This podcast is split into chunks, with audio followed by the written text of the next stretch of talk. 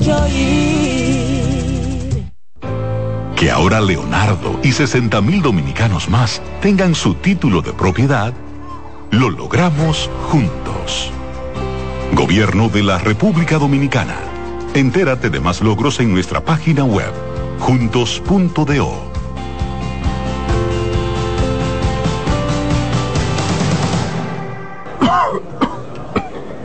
¿El doctor está? El doctor, pero esto es una farmacia. ¿El doctor de la tos? Ahora sí, tu cibrón. Tu cibrón inhibe el efecto toxígeno, desinflama el árbol bronquial. Otros solo calman la tos. Tu cibrón llega donde los demás no pueden, eliminando por completo esa molestosa tos. Por eso todo el mundo lo conoce como el doctor de la tos. Pídelo en todas las farmacias. Es de Feltrex. Si los síntomas persisten, consulte a su médico. En CDN Radio, la hora 9 de la mañana. En la vida hay amores que nunca pueden olvidarse. Yo la quería más que a mi vida. Tanto tiempo disfrutamos de este amor. Todas las voces que cantan al amor. Hay noches que traen tristeza. Todo el romance musical del mundo. Perdón, vida de mi vida. Todas las canciones que celebran los más dulces recuerdos. Viviendo ya de tus mentiras. Eso es Colombo en Bolero. Domingo a las 2 de la tarde por CDN Radio.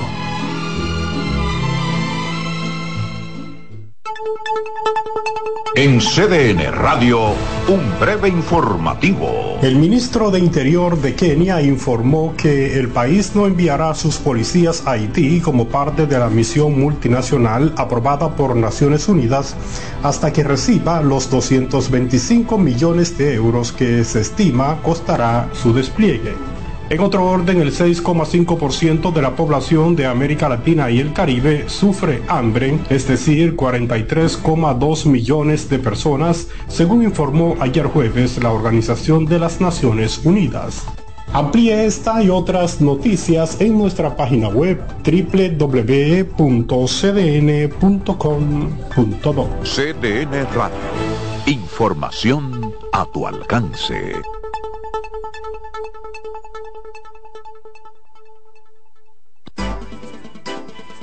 Consultando con Ana Simó por CDN.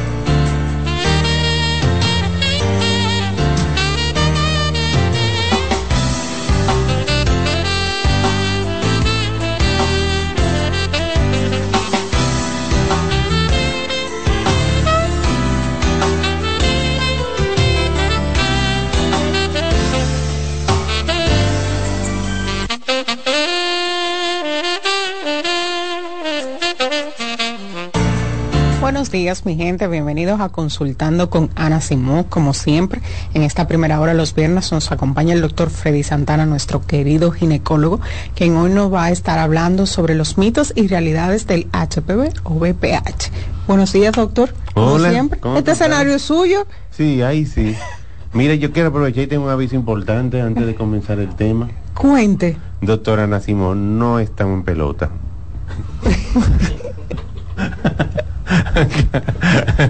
no voy a dar comentarios. Ahora Ah, vamos sin comentarios. Mira, eh, sí, yo estoy contento de estar aquí porque el tema es bastante interesante. No deja de motivar a, a cada uno. Y aunque tengamos mucha información, como que hay un detalle con este, con este virus, que mientras lo tenga el ajeno, tú te mortificas. Cuando lo tienes tú o cuando hay un evento familiar cercano, entonces que llegan, vuelven otra vez la misma pregunta. Eh, sabe que estamos hablando de HPV. Y eh, ¿qué le voy a informar? Que es un virus eh, que se, se de forma genital, sexual o de piel a piel. Digo así porque hay varios tipos de HPV. Entonces hay algunos que son los que más nos llaman la atención, que son los causantes del cáncer de cuello. Pero hay otros, más de 100, que algunos son dos más, que son los causantes de los condilomas, de las verruguitas que salen ahí abajo, en los genitales, principalmente porque se ha visto en garganta y en nariz, y los otros entonces ya pasan desapercibidos, son algunas verruguitas que tuve en la piel, pero que no tienen ningún tipo de importancia a nivel de salud. Vamos a ver, por sus siglas, el HPV, por si alguna persona no, la no lo entiende. Si tú supieras que me pasa eso, mira, hay un problema del virus del papiloma humano. ¿Qué es eso, doctor? HPV, ah. o VPH. Sí, así mismo. Es el virus del papiloma humano. Eh, se, se llama así porque aparentemente es exclusivo de, lo, de nosotros seres humanos. O sea, no se ha visto en ninguna condición animal que sea así, eh, que, que, aparezca algo similar. Detalle, que se contagia, como dije, de forma eh, eh, sexual, los seis que son cancerígenos, porque entonces hay seis que son cancerígenos, dos que son los que forman la verruga y más otros subtipos que tienen manifestaciones diferentes. ¿Está bien? Se, detalle que te iba a decir, se puede proteger con preservativo de manera adecuada, pero en este caso, a diferencia del VIH, no garantiza no contagio. Vamos a ver, Doc, vamos a ver si lo entendí. Podemos protegernos con el uso de preservativo, pero eso no garantiza un 100% el contagio. Exacto. Por ejemplo, en el caso del VIH, que también es un virus, cuando tú usas de manera adecuada un preservativo desde el inicio del contacto, antes de la penetración, pues tú tienes una probabilidad de que aunque la persona tenga eh, sospecha de VIH, no te contagia. O cuando tú eres pareja de una paciente con VIH, no te, posiblemente no te contagie. ¿Está bien? Pero en el caso del HPV, no se garantiza 100% que el uso del preservativo lo sea. No estoy diciendo con eso que no se lo pongan, acuérdense que sigue el VIH.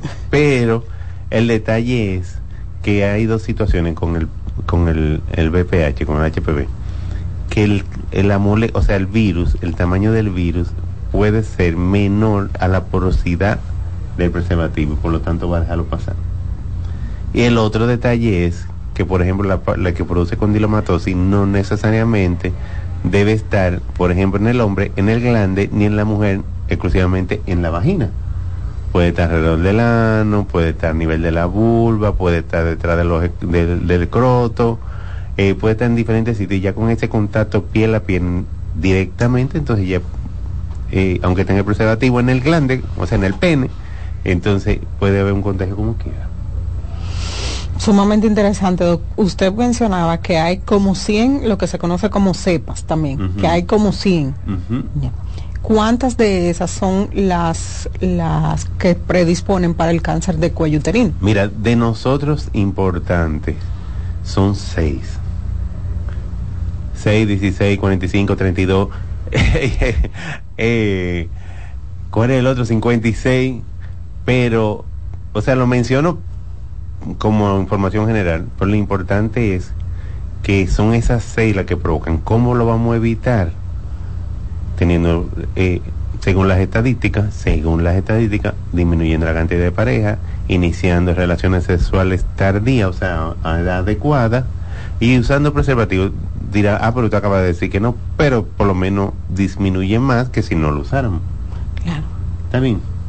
¿Por qué digo así? ¿Qué pasa? Eso tiene su lógica. La que inician o los que iniciamos relaciones sexuales temprano, porque tanto en hombre como mujer, los que iniciamos relaciones sexuales temprano, tenemos más probabilidad, como cuando tú juegas una lotería, mientras más número tú juegas, más probabilidad tienes de ganar. Claro. Entonces tú tienes más probabilidad de tener varias parejas y una de ellas puede que tenga, o varias de ellas puede que tenga HPV.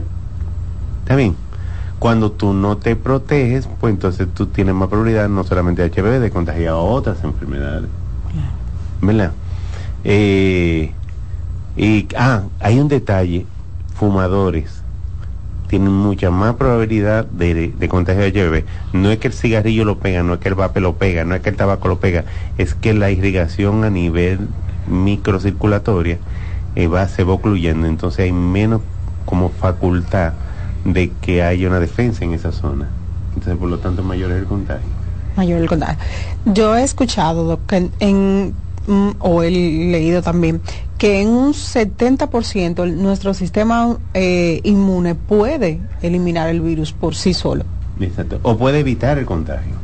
Ah, no, esa no me la sabía. Ah, Explíqueme esa parte. Hay un detalle. Después que tú tienes el virus, tú tienes el virus. Ahora, ¿qué tú tienes? Que cuando tú haces contacto con el virus, el cuerpo se va a defender. Entonces, por eso el hecho que mucha gente que tienen el virus no tienen ninguna manifestación y pueden durar 10, 15, 20 años y ninguna manifestación. ¿Está bien?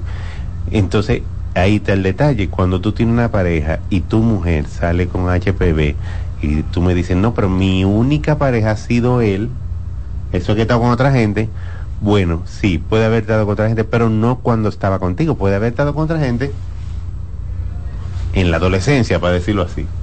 También y entonces ya tenía el virus, pero como no manifestaba enfermedad, como el cuerpo lo estaba defendiendo, puede ser solamente de portador o simplemente contagiar en un momento X.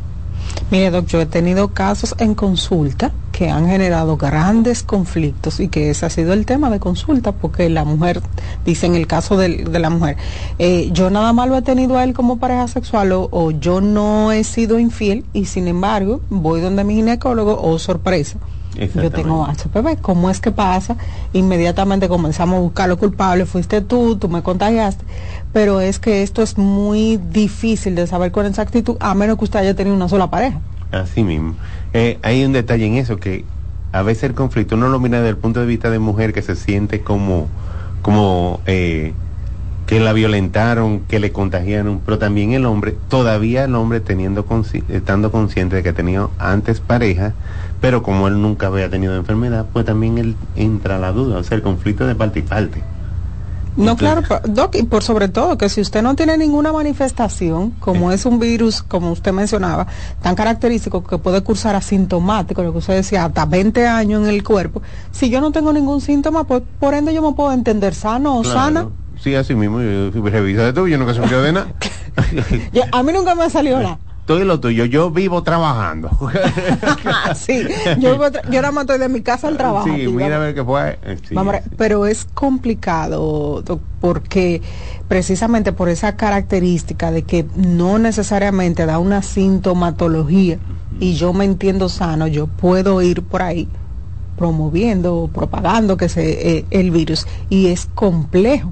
Claro que sí. Es como yo digo, es, es complejo explicar esa parte y a veces eh, hay pacientes que me dicen, es que mi ginecólogo me dijo, bueno, tienes que revisar tu pareja. Inmediatamente comenzamos como a, como le decía, a buscar un, culpable y esto puede ser muy complejo a la hora de, eh, de usted estar en una relación. Claro, sí, porque que, yo creo que hay que mirar la forma, los problemas de forma objetiva. O sea, no es, fuiste tú, fui yo, tenemos un problema, porque ya se convirtió en un problema de pareja ya sea desde el punto de vista de relación de pareja o desde el punto de vista de salud, porque es un problema de dos. Eh, ¿Qué pasa? Que a veces cuando tú dices, revisa al hombre, pero el hombre no tiene nada, nada. Cuando tú visualizas, el más fácil que se visualiza y que gracias a Dios simplemente se visualiza, pero no es cancerígeno, son las famosas condilomatosis, que sí se ven, pero a veces están ocultas en zonas que tú no lo vas a notar. Por ejemplo, en el hombre, puede estar detrás del escroto y a veces tú revisas adelante, revisa todo, pero no revisa atrás, o a nivel anal. no significa que tuvo algún tipo, porque también eso a veces como que condena, no significa que tuvo algún tipo de sexo a nivel anal, sino que simplemente como es mucosa y porque se sembró y se desarrolló. Y no lo visualizamos porque no buscamos de que mucho por ahí, y entonces ahí es que está. a menos que usted se haya la, eh, autoexplorando y viendo que es importante también, porque hay muchas personas que cuando se dice con, eh, condilomas, que son las famosas verrugas, que a veces con la autoexploración o la higiene uno lo puede descubrir. Sí, eso es así. Realmente uno tiene que así como uno tiene que conocer su cuerpo para, desde el punto de vista sexual, porque uno tiene que conocer las partes que son como más erógenas, las más sensibles, uno también tiene que irse revisando de vez en cuando a ver cómo seguimos. Porque uno va al médico y más el hombre va mucho menos y la mujer va eh, por lo menos una vez al año, que en sí son más disciplinadas en eso. Pero en ese, en ese lazo de tiempo no vamos a revisar y vamos a ver qué es lo que hay nuevo y qué es lo que no hay. En, en este sentido, cuando usted decía, en el hombre no hay eh, una, generalmente una sintomatología. Eh, tengo entendido que el virus no ocasiona eh, ninguna problemática en los hombres como tal. Mira, se ha demostrado que el HPV produce o puede producir, tanto en hombre como mujer, cáncer de tejido anal. Cáncer de tejido anal. Se puede producir de, en el hombre eh, lesiones prostáticas que siempre lo tomaban en cuenta que había cáncer de próstata, que había cáncer de próstata y muchos de los cánceres de próstata tienen alguna relación con el HPV. Pero son detalles que se dan cuenta con el tiempo. Fíjate que el hombre va al urólogo después de los 40 años. O sea, yo están como, ah, yo después de los 40 que yo voy a ir. ¿Y si van? Eh, sí, no, porque después de los 40 comenzamos a contar que el año que viene, que el año que viene con la uva del 31. Este año voy al... entonces, eh, y a veces no nos damos cuenta a tiempo y entonces no damos ningún tipo de síntomas. Eh, me imagino que en el momento que el urólogo va a dar detalle de lo que sería los síntomas del cáncer de próstata, pero lo que quizá a veces notamos, o un poquito de sangre, o que disminuye el chorro de la orina. Entonces eso como que no es un dato, como que, que tú lo tomes en cuenta muchas veces y mucho menos en una relación. O sea, en el momento que tú tienes una relación con una mujer, pues tú no estás notando nada de eso. Y quizá la mujer tampoco va a estarle está cayendo atrás del baño a ver si está orinando más orinando menos. Eh, en el hombre puede suceder eso. Lo que pasa es que en la mujer es mucho más frecuente que aparezca, que el HPV tenga una relación más con el cáncer cervicuterino porque es mucho más frecuente que el cáncer de ano y el cáncer de próstata. Y te voy a dar un detalle más. Ah, se ha visto lesiones a nivel de garganta, que tienen que ver con el HPV. Entonces tú dirás, ah, pues yo no voy a hacer sexo oral. Eso es un detalle. Sí, claro, lo que tenemos que prevenir. Y hay muchas formas, gracias a Dios, de prevenir lo que es el HPV o de prevenir lo que podría ser un cáncer de cervicuterino o un cáncer de garganta por HPV. ¿Cómo lo haríamos? Fácil. Control de Papa Nicolau, por lo menos anual. Digo anual porque ahora como tenemos el HB, el Papá Nicolau líquido, en base líquida, como que nos arroja más información, previene mucho más, tiene mucho menos por ciento de error, y entonces podemos alargar el tiempo de, de Papá Nicolau Papá Nicolau. Cuando hacíamos la citología normal lo hacíamos cada seis meses, pero era por el margen de error que podía tener la citología es normal. Entonces tenemos eso, y sobre todo hay un detalle grandísimo, que tenemos vacuna antes no existía. O es difícil un cáncer que se mejore o se prevenga con una eh, vacuna. ¿Y quiénes pueden optar por la vacuna? Mira, de la vacuna está indicada normal como esquema de vacuna. Lo que pasa es que aquí no hay un patrón de esquema de vacuna para HPV, porque todavía a nivel público es una vacuna costosa. Yo sé que en algún momento hicieron o han hecho de manera más o menos periódica como una como un esquema, como un, como un, un operativo de vacuna HPV, pero no han podido mantenerlo es fijo. Pero la vacuna existe, claro, hay seguro que lo cubren, a nivel privado está. ¿Quiénes lo van a poner? Desde los nueve años en adelante, toda persona es lo que debería ser. Hombre y mujer. Hombre y mujeres. ¿Está bien? ¿Qué estamos haciendo? Previniendo no le estamos mandando a tener relaciones, no lo estamos mandando a tener relaciones al varón tampoco. Simplemente es una vacuna como el de la varicela, como el del sarampión, como el del hepatitis B, en un esquema de 9 a los 9 años. Si lo hacemos así, estamos previniendo de que cuando tenga relaciones se contagie del HPV, porque el HPV siempre va a seguir, pero si tenemos esquemas de vacuna vamos a disminuir. Y te voy a dar un detalle. En la mujer, siempre el, el cáncer de mama ha sido el número uno. Y antes el número dos era el cáncer cervicuterino. Y ya el cervicuterino ha caído en cuarto lugar. ¿Por qué? Porque tenemos vacuna. O sea, antes el cáncer cervicuterino superaba el cáncer de colon y el cáncer de pulmón en la mujer.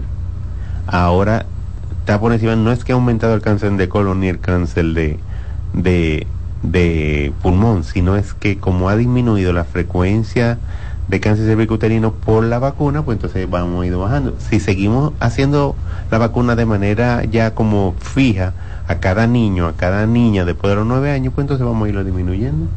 Eso es sumamente importante, doctor, el que usted aclara, que niños y niñas, porque podemos entender que como el hombre no presenta ninguna sintomatología, en ellos no tiene el impacto que tienen nosotras, o sea que no es importante Exactamente. que pongamos la vacuna a los niños. Exactamente, pero fíjate que hablamos un ratico, hace un ratico, de que hay un problema de pareja y ese niño va a ser pareja de alguien.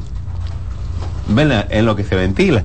Entonces, ese niño va a prevenir que su pareja tenga HPV. Ese niño va a prevenir que en algún momento un problema prostático tenga que ver con HPV. Lo importante en estos casos, como es un virus que puede cursar asintomático, ¿en qué porcentaje ven ustedes en la consulta como ginecólogo que realmente hay una sintomatología? Es que, mira, los síntomas pueden ser tan vagos como una secreción vaginal.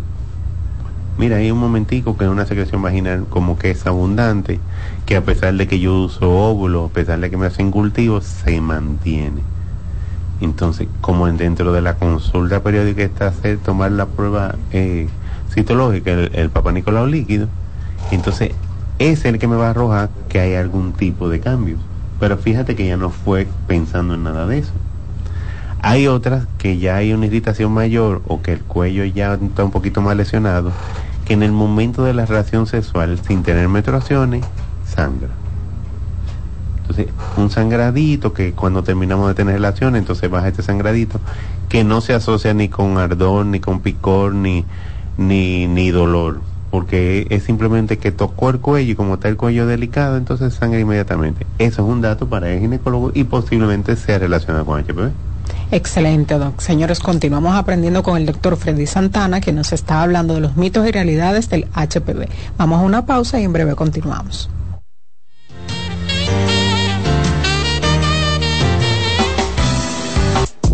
Estás escuchando Consultando con Ana Simón.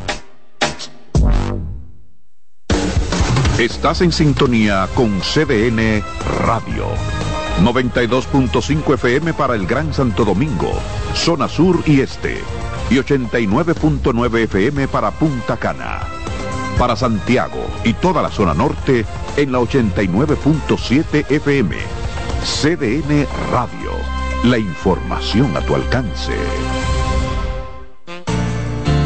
La salud mental es un estado mental caracterizado por el bienestar emocional, un buen ajuste del comportamiento, la libertad relativa de la ansiedad y la capacidad de establecer relaciones constructivas y hacer frente a las demandas y tensiones ordinarias de la vida.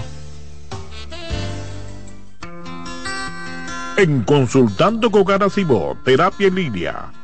Los abrazos para los niños son como el agua para una planta.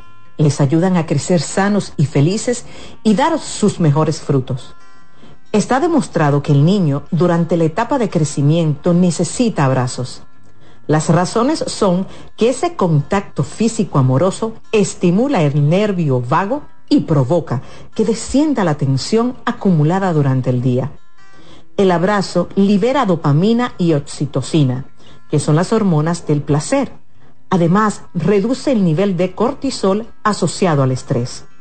Los adultos también necesitamos abrazos para estar sanos, pero hay una serie de carencias que normalizamos y generan en los adultos adicciones, como el tabaquismo.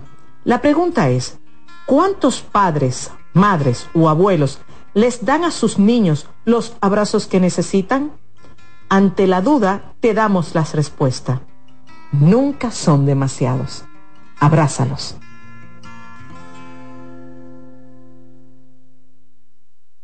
Polish abre nueva sucursal en San Isidro. Sí, su puerta rosada está abierta para ti en Plaza Fama Autopista San Isidro. Más información 809-544-1244. Síguenos, Polish RD. En Consultando con Ana Simó, Terapia en Línea. Para favorecer el lenguaje en nuestros niños, te puedo ofrecer algunas recomendaciones. Primero, háblale a través de alguna actividad que realices. Explica todo lo que estás haciendo.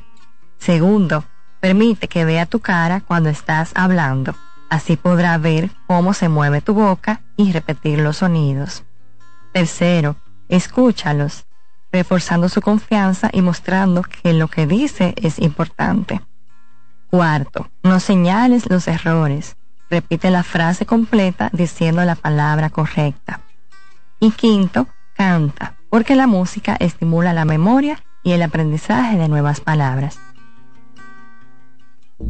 Cansado, loco por salir de la rutina para vivir una experiencia inolvidable y aún no decides a dónde escaparte. Atlantic Tours te ofrece las mejores ofertas en resorts y excursiones en los principales destinos de República Dominicana. Contáctanos al 809-964-9714 para crear momentos inolvidables junto a nosotros. Encuéntranos en línea como atlantictoursrd.com o en nuestras redes sociales arroba Atlantic Tours RD y exploremos juntos las maravillas de nuestra bella isla. Atlantic Tours, Experience and Enjoy.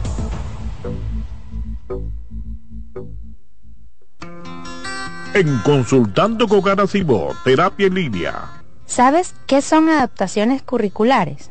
Son acomodaciones que se realizan en un ámbito educativo a fin de brindar una respuesta efectiva a las necesidades especiales del estudiante. Hay dos tipos de adaptaciones. La primera, de acceso, que contempla todo lo que se refiere al espacio físico. Y la segunda son adaptaciones de contenido, aquellas que adecúan el programa curricular a las necesidades de este niño o adolescente. Su importancia radica en la mejora de la calidad educativa ya que potencializa las habilidades del estudiante. Si sientes que tu hijo necesita adaptaciones curriculares, haz una cita conmigo que pueda ayudarte. Soy Lacey Cabrera del Centro Vida y Familia Ana Simó y puedes solicitar una asesoría al 809-566-0948. ¿Te perdiste algún programa? Todo nuestro contenido está disponible en mi canal en YouTube. Ana Simón.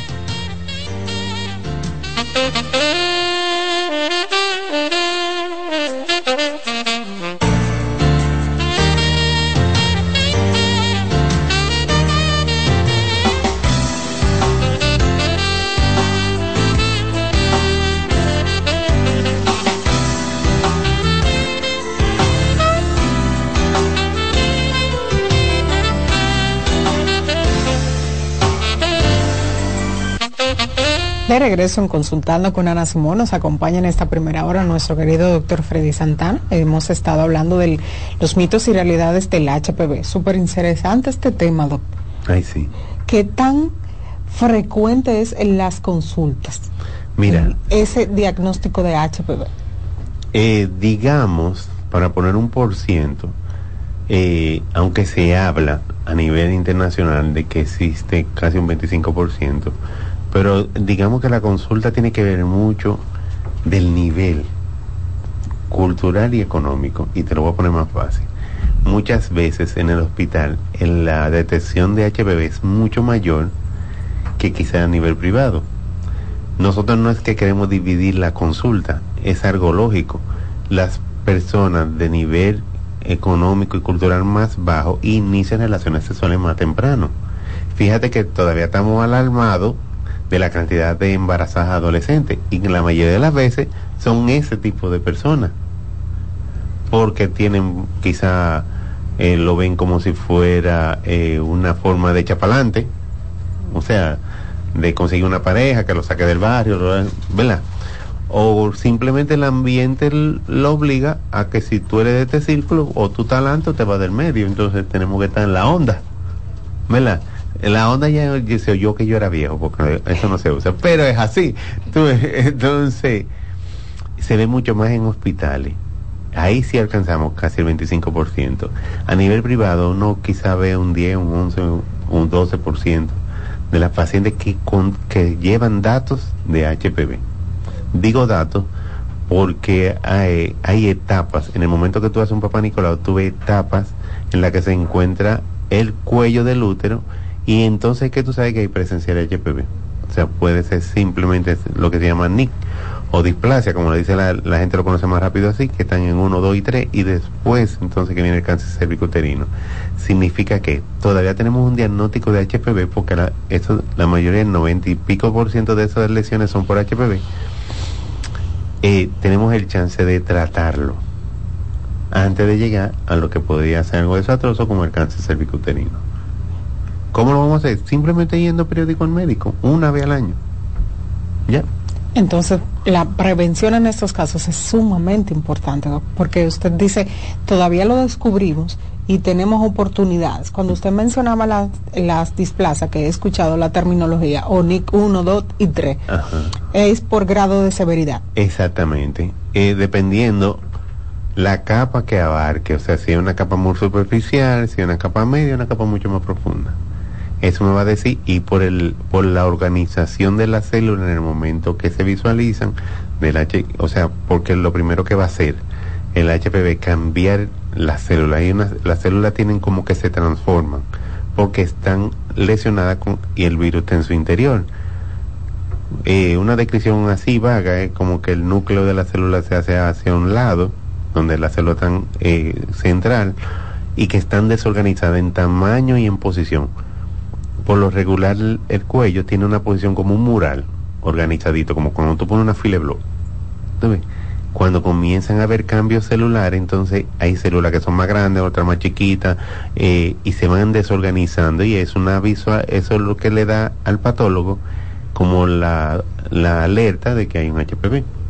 Contamos ahora con visualizar también el AEDN y el RN del HPV, o sea, para saber si ya que lo vimos, si es de alto riesgo o si es de bajo riesgo.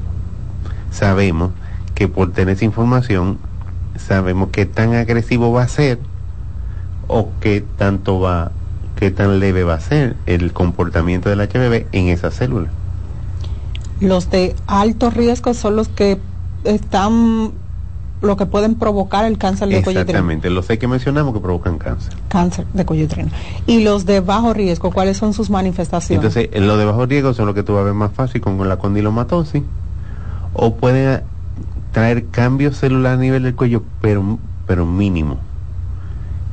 ¿Qué tiene de malo? O sea, el hecho de que sea bajo riesgo, que a veces los cambios celulares no son tan fuertes, pero le dan una puerta abierta para que entonces otro de alto riesgo habite. O sea, yo te abro la puerta y te invito a mi casa. Entonces ahí llega el de alto riesgo y entonces hace lo que quiera hacer con él. Es decir, a ver si, si entendí. El tener eh, uno de bajo riesgo aumenta las probabilidades de padecer uno de alto riesgo. Sí, e incluso en muchas de las ocasiones la paciente o el paciente puede tener varios tipos de HPV a la vez. Entonces ya tú sabes que mientras más tú tienes, más agresivo va a ser la evolución. Es como que te lo voy a poner más fácil, que en el colegio tú te fajes con un muchachito, no es lo mismo que cuando el muchachito viene con tres, fajate con uno. Entonces, es más riesgoso. Eso, eso pasa con el HPV, dependiendo la, la variedad o la cepa que, o la cantidad de cepas diferentes que te agredan, más agresivo va a ser entonces en la evolución del H. Es decir, que pueden coexistir bajo riesgo y alto riesgo a la vez. Exactamente. Entonces, ahora que doy la información, te voy a, a, seguir recargando. Entonces, la paciente muchas veces, y cuando va a la consulta, dice, doctor, yo tengo HPV, ya usted me lo diagnosticó. ¿Me tengo que poner vacuna? Sí, se va a poner vacuna por esa misma situación. O sea, si ya visualizamos uno, y la vacuna actualmente protege sobre nueve, entonces ya ese no te lo va a curar, porque ya ese está, pero va a evitar el contagio de los otros. Y con eso vamos a evitar lo mismo que te dije, o sea, que, que sea más agresivo. Entonces, no vamos, vamos, aunque atenúa quizá la acción del que ya está, no lo quita, pero como que disminuye la probabilidad de que vaya evolucionando a un nitreo o a un cáncer. Yo creo que, que esta pregunta es sumamente importante, Doc. ¿Se cura el HPV? No, lo que tú tratas es los cambios que produce el HPV. Hablamos de ni uno, ni dos, ni tres, el cáncer, ¿verdad? Eh, hay muchos métodos que se han ido utilizando a través del tiempo para mejorar estos cambios. Y te voy a dar otro dato, o sea, estamos hablando de que la crioterapia, que era una eh, como, como un foco frío a base de nitrógeno, tú sabes que el nitrógeno es muy frío, entonces lo colocaban arriba del, del cuello del útero, en la parte lesionada, se congelaba la célula, se descamaba y moría. Le daba la oportunidad al cuello, entonces como reorganizarse y tener células nuevas. Cuando es un poquito más agresivo, se usa todavía lo que es la conización. Se llama conización porque tú cortas la parte afectada en forma de cono, como si fuera un cono de barquilla. El útero tiene la facultad de que se, se regenera, se, se redistribuye se organiza otra vez. Entonces uno le está dando chance que pase otra vez de nuevo y que sean células nuevas. Ahora tenemos también que es mucho más fácil, de menos... Eh, como diría, em, de un, o sea, de recuperación casi nula, rápida, que es lo que se llama la vaporización láser. ¿Qué es lo que hacemos con la vaporización láser? Con un láser de CO2, visualizamos la parte afectada, igual que en los otros eh, dos métodos que mencioné, pero entonces simplemente vaporizamos, eliminamos, quemamos esas células, esas células que están dañadas y le damos el chance a que se reproduzcan. ¿Qué tiene de favorable por encima de las otras? Que el virus que está ahí eh, interno, ese que está ahí, sí muere. O sea, en las otras simplemente quitamos la célula y la reproducimos y hacemos que se produzca otra vez. En esta que está aquí, sí muere ese, ese, ese virus que está interno. Tú dirás, ah, pues entonces se curó, pero tiene mucho menos probabilidad de que se reproduzca otra vez. Vamos a vamos a ver, se entendí no muere el virus, pero tiene mayor, menor probabilidad de que se reproduzca otra vez. Exacto. Fíjate que te dije que el virus se aloja en el interior de la célula. En los otros métodos cortamos y dejamos la parte sana, pero las otras células que quedan atrás, aunque no estén afectadas, pueden contener el virus. Cuando uno hace la vaporización, no solamente se limita a quemar la célula, sino que los virus que estaban ahí en esa zona lo que ya estaban alojados en la célula, que vivían muy contentos, pues entonces uno lo destruye. Entonces le da un, margen de más tiempo a que venga a querer revolucionar otra vez ese cuello por el, por el efecto del HPV. Eso es lo último que está en tratamiento. Exactamente. Y en términos de efectividad respecto a los dos anteriores. Mucho mejor, por muchas cosas. Primero, que no necesariamente tiene que hacerse en cirugía. Muchas veces la, la crioterapia se hacía en el consultorio también, pero muchas veces los conos hay que llevarlo a cirugía porque necesita un proceso anestésico, porque es cortar realmente eh, y necesita una recuperación. En cuanto al láser, es mucho más específico, o sea, tú le das literal en el sitio que está afectado. O sea, no te va a llevar todo sino que todo el sitio afectado simplemente se hace en el consultorio, no necesita anestesia y la recuperación y el reposo sexual que uno le exige al paciente mucho menos. Entonces, esto es más que un procedimiento focalizado. Exactamente. Pero, ¿Tú sabes qué? Que el, avance de, la tecnología a nivel de medicina estamos a, lo mínimamente invasivo. O sea, lo que estamos buscando es, es buscar recuperación rápida, lesionar menos. ¿tú ves? Porque eh, cuando hablamos, por ejemplo, de procedimiento quirúrgico, han ido avanzando. Y te voy a poner un ejemplo, no es mi especialidad. Muchos procedimientos de neurocirugía antes terminaban simplemente abriendo, o abriendo atrás la columna, o abriendo arriba la cabeza, y ahora simplemente una sondita con un láser, queman la parte y se acabó. Y el paciente recupera más rápido. Así en todas las especialidades han ido evolucionando y ginecología no se queda atrás tampoco. Excelente, doctor. Señores, recordándole que si ustedes quieren hacer su preguntita al doctor Freddy Santana sobre el tema que estamos tratando o cualquier otro de su interés, pueden comunicarse al 683-8790 o al 809-683-8791. Desde el interior y celulares sin cargos al 809-200-7777. Doctor, este tema está súper interesante, que tanto estamos aprendiendo. A propósito, tenemos una llamadita por aquí. Vámonos. Buenos días. Buenos días. Sí, le escuchamos. Mi pregunta es de 54. Tengo HPV hace más de 20. ¿Yo tengo que ponerme la vacuna? Ok. Mire, eh, como dije anteriormente, el hecho de que lo tenga no significa que no se va a poner la vacuna. Sí, puede ponerse la vacuna. Entonces, hay un detalle. En países desarrollados donde está el esquema de vacuna establecido por el, por el Ministerio de Salud Pública de ese país, eh, dicen que es hasta los 35 años. Pero dicen que son a los 35 años porque se lo están poniendo desde los 9 años. No sé si tú me entiendes. O sea, si ya todo el que tiene 9 años está vacunado, pues ya no es necesario que una gente de 35 años se la ponga, porque ya está vacunado.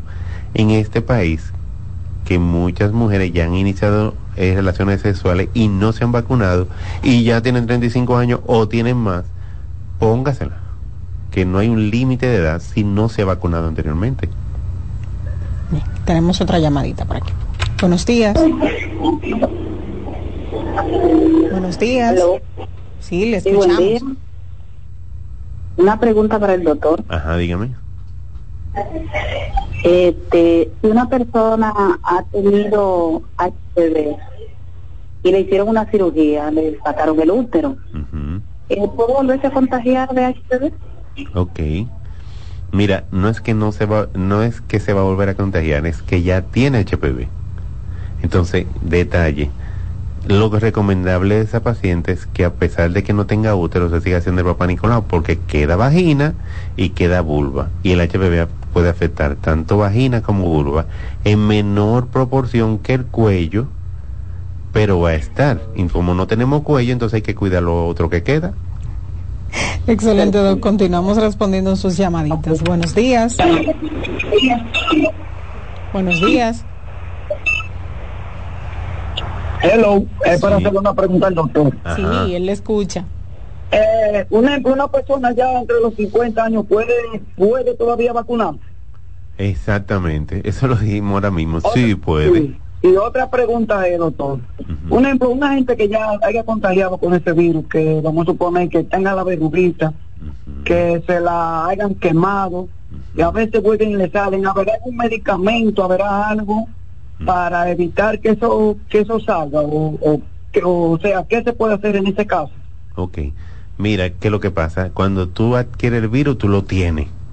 Y la acción de la aparición de la verruga puede, puede parecer, de- o sea, hay episodios de tu vida que puede reaparecer.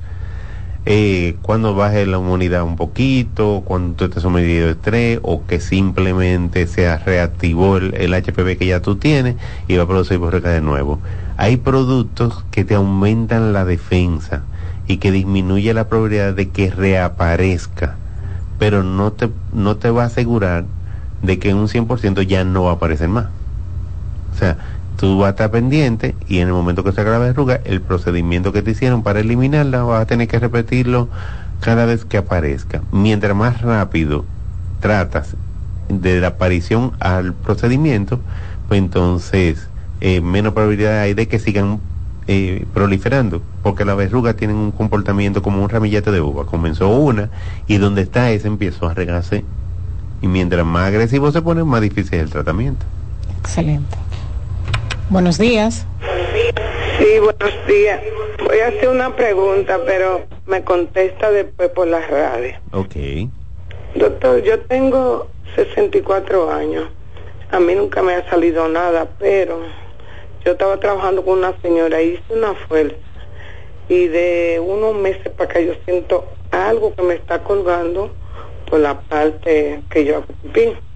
Entonces el doctor me dijo a mí que eso con ejercicio se, se elimina, pero cuando yo estoy de pie el día entero, yo siento que eso me cuelga por mi parte. Entonces usted me dice si hay que operarme, me dice mucho que es un descenso, pero yo no voto nada, gracias al Señor, ni he tenido sangrando, pero sí siento molestia cuando estoy el día entero de pie, pero de que me siento y me acuesto, eso se me para adentro vuelve y, y se me denta. Gracias, doctor. Dios le bendiga. Y me, mejor que me trompecé con su programa. Dios le bendiga a todos. Ay, gracias, amén. Igual.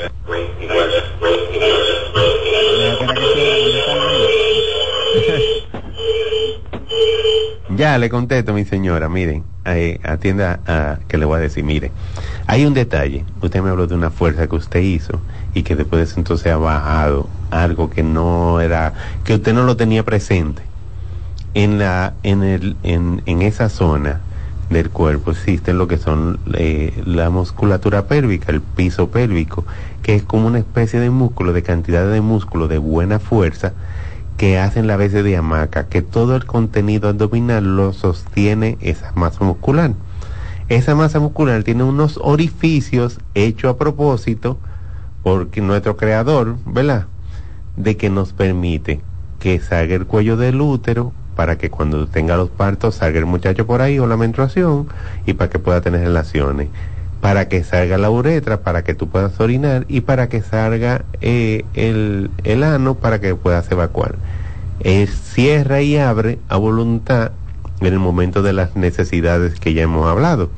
Entonces, si hay un defecto de ese piso pélvico y usted hizo una fuerza, ese, ese sostén que antes era efectivo se perdió y dejó colar o dejó desplazar órganos que no le corresponden por debajo de él. Entonces, eso es lo que la gente le dice descenso. O en tal caso, si sale el útero completo, se dice prolapso. ¿Está bien? Si tiene cura.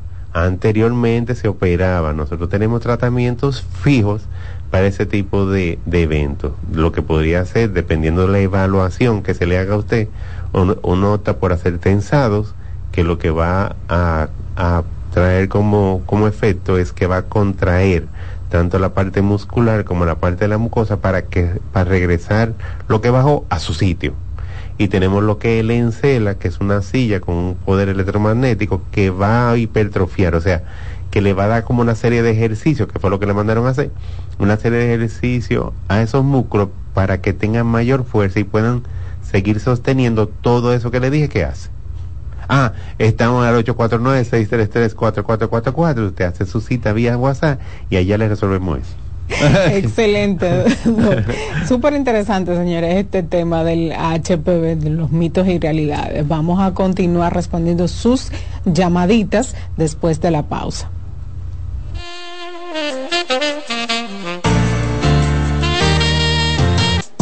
Estás escuchando Consultando con Ana Simón. Estás en sintonía con CDN Radio.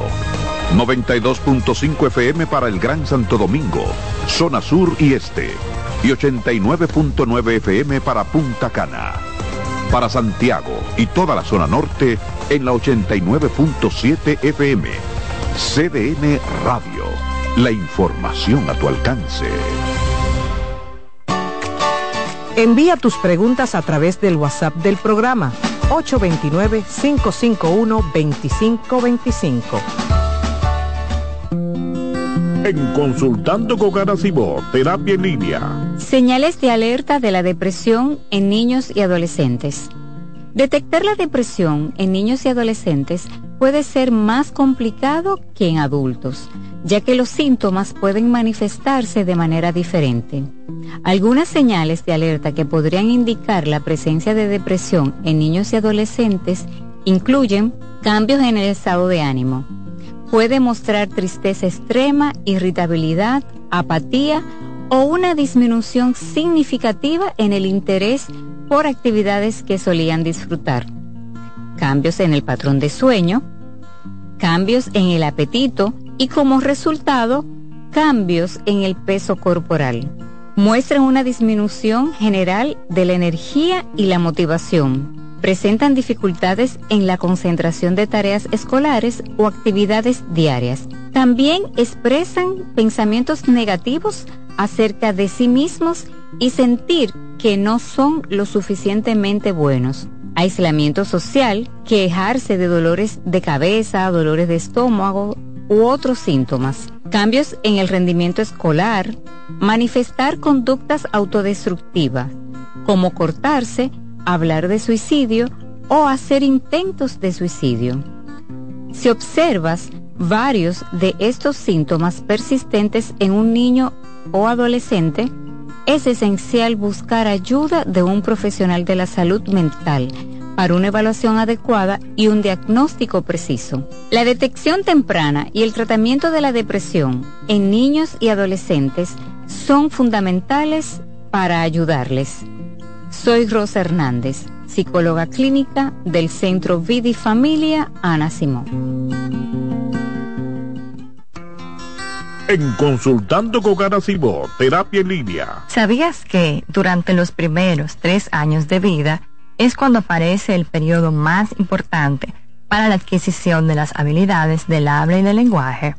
Los niños pasan por diferentes etapas en el desarrollo de su lenguaje, desde los primeros balbuceos hasta lograr tener conversaciones fluidas. Por eso, es importante estimularlos desde temprano, promoviendo la interacción a través de juegos, canciones, conversaciones y actividades cotidianas, porque de esta forma pueden aprender a comunicar sus necesidades, pensamientos y emociones de manera efectiva. Señores, entre los servicios que ofrecemos en OCOSER tenemos el tratamiento de radioterapia, quimioterapia, braquiterapia, radiocirugía robotizada. Miren qué tremendo, ¿eh? También contamos con los servicios de psicooncología, muy importante, y nutrición. Y esto no tiene ningún costo ¿eh? para los pacientes. Nosotros llevamos la última tecnología a las clínicas para ofrecer a los dominicanos lo mejor. Así que usted no tiene que salir del país para conseguir lo mejor si usted quiere mayor información, solo debe llamar aquí en Santo Domingo al 829-547-7878 y en Santiago 829-724-7878. Oncocer. Hola, soy Heidi Camilo Hilario y estas son tus cápsulas de Cine. Te quiero recomendar la película Árboles de Paz, donde nos muestra cómo la sororidad es decir, la hermandad entre las mujeres, es un bastión importante para sobrevivir en la más extrema de las situaciones donde se pone en riesgo nuestra vida. No importa el color, la historia, quién eres, de dónde vienes, lo importante es con quién te alías para salir adelante. Obsérvenla, compártanla, medítenla y vamos a reproducir sus buenos resultados. ¿Te perdiste algún programa? Todo nuestro contenido está disponible en mi canal en YouTube. Ana Simón.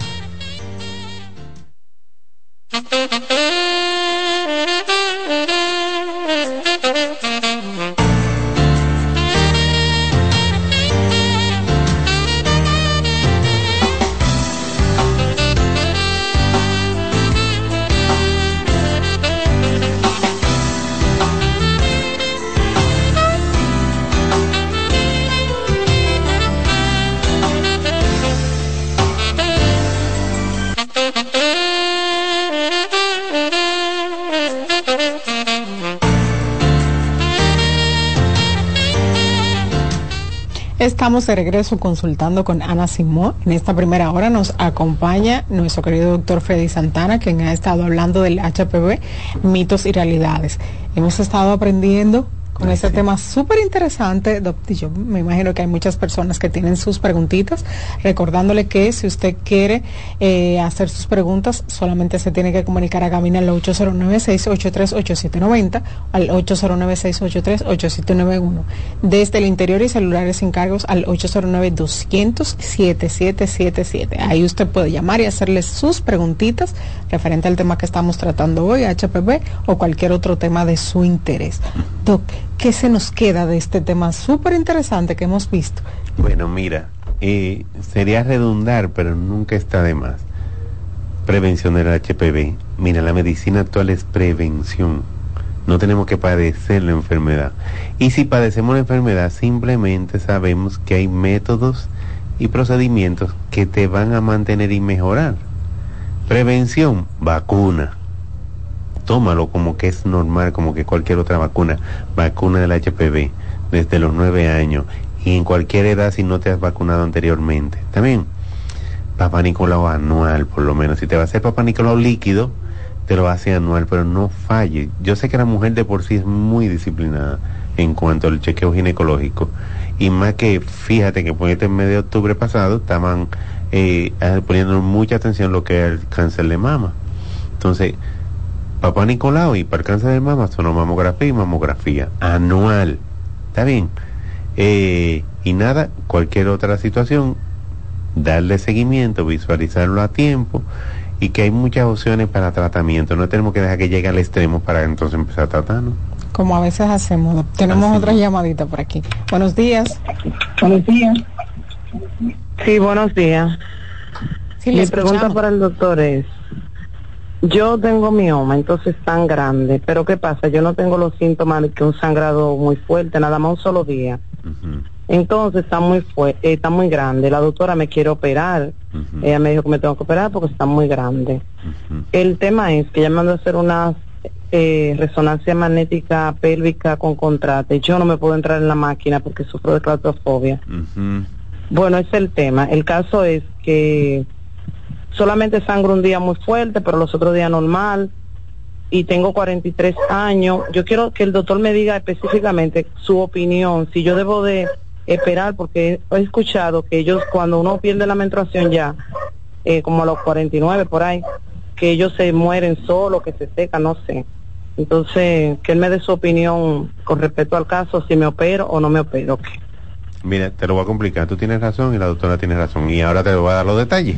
Mira, eh, tú me hablas, cada las veces que me mencionaste el mío, me pusiste la palabra muy grande. Y volví y me dijiste muy grande. Eh, dependiendo de la localización del mioma va a dar síntomas.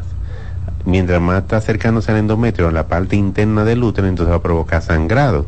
Mientras más externo esté, pues entonces menos sangrado puede provocar. Pero cuando está externo y está muy grande, no va a afectar no solamente al útero, sino a los órganos que están anexos o alrededor del útero. Riñón, intestino, vejiga, ovario. Entonces, dependiendo el tamaño y lo que está ocasionando ese mioma, entonces que uno decide operar o no. En cuanto a la tomografía o la resonancia, tú le puedes dar ese detalle a la doctora, pero lo que la doctora quiere ver, si ya, ya ella sabe que el mioma existe, ella lo que quiere ver, qué lesión, qué otro órgano puede estar lesionando o comprimiendo ese mioma para entonces tomar la conducta necesaria. Posiblemente, aunque tú sabemos que el mioma se enriquece con el estrógeno y que en el momento de la menopausia disminuye ese efecto estrogénico y por lo tanto pueden disminuir los miomas, pero miomas de gran tamaño no van a reducirse a nada. Estamos hablando de miomas de 2 centímetros, miomas de 1.5 o miomas que, que tienen una evolución eh, lenta en el momento que, que los estrógenos faltan, entonces disminuye. Pero si el mioma es grande y está comprimiendo otros órganos, yo creo y entiendo que la posibilidad de cirugía es la solución que quizá entonces la que más te convenga. Excelente. Vamos a tomar una última llamadita. Buenos días. Sí, buen día. Le escuchamos. Sí, tengo una pregunta para el doctor. Dale. Tengo 10 años que me hice una teretomía y aún todavía mi cirugía me duele por dentro. Yo siento que me duele y cuando yo tengo sexo también me duele. Mm. Dígame de qué podía hacer Bueno, mira, entonces dos cosas. Primero tiene que dar, seguirte dando eh, eh, date seguimiento con el ginecólogo, con el, con el, el que te operó, si en tal caso tú todavía sigues yendo a la consulta de esa persona para que evalúe qué sucedió, porque él va a tener el historial de lo que sucedió en esa cirugía. Ese es uno. Segundo, en el momento que usted hace un procedimiento quirúrgico, tiene la posibilidad de que haya, de que produzcas adherencia. Adherencia es tejidos anormales que se producen desde una pared abdominal a un órgano X, porque reacciona al tacto o, o a los materiales que se utilizaron en la cirugía no estoy diciendo que el material que se utiliza en la cirugía es malo, sino que el cuerpo responde de esa manera. Entonces al producir adherencia disminuye la elasticidad de esa zona y en el momento, por ejemplo, de que tengas relaciones sexuales o en el momento que orina o en el momento de que sufra de estreñimiento, entonces puede traer dolor. Eh, ya eso lo resuelve de manera quirúrgica con un cirujano o si es otra situación se le puede dar tratamiento a tiempo, pero todo va a ser con una evaluación y verificar con unos estudios qué es lo que está sucediendo en ti precisamente. No. Súper interesante el tema de día de hoy, pero se nos acabó el tiempo. Ay, hombre. me gustaría que usted diera su número de contacto para citas. Ni que a mí me gusta eso. Mira, ok, mire, estamos en las redes como arroba íntima GRD. Chequen ahí que nosotros tenemos oferta de Black Friday para que, para que se sientan bien. Entonces, eh, para las citas estamos en el 849-633-4444. 849-633-4444 es vía WhatsApp. O sea, lo que recomendamos es que escriban o manden notas, no llamada directa. Hay unos asistentes que van a estar dispuestos a ofrecerle el mejor servicio y hacer la cita. Excelente, Doc. Muchísimas gracias, como siempre, por educarnos y aprender. Vamos a ir, señores, a una pausa y en breve continuamos con nuestra segunda invitada, la licenciada Yolenny González.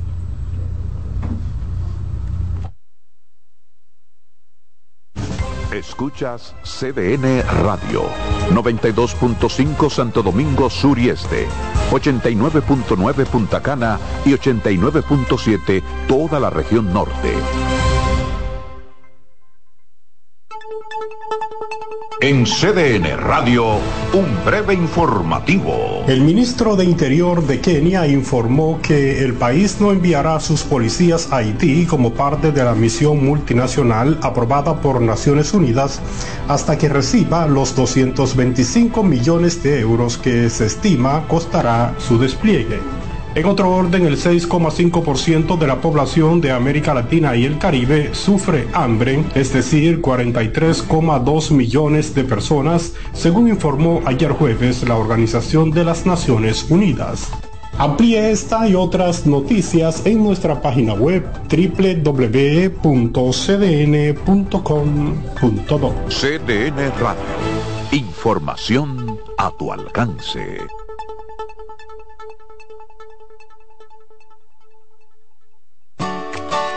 Envía tus preguntas a través del WhatsApp del programa 829-551-2525.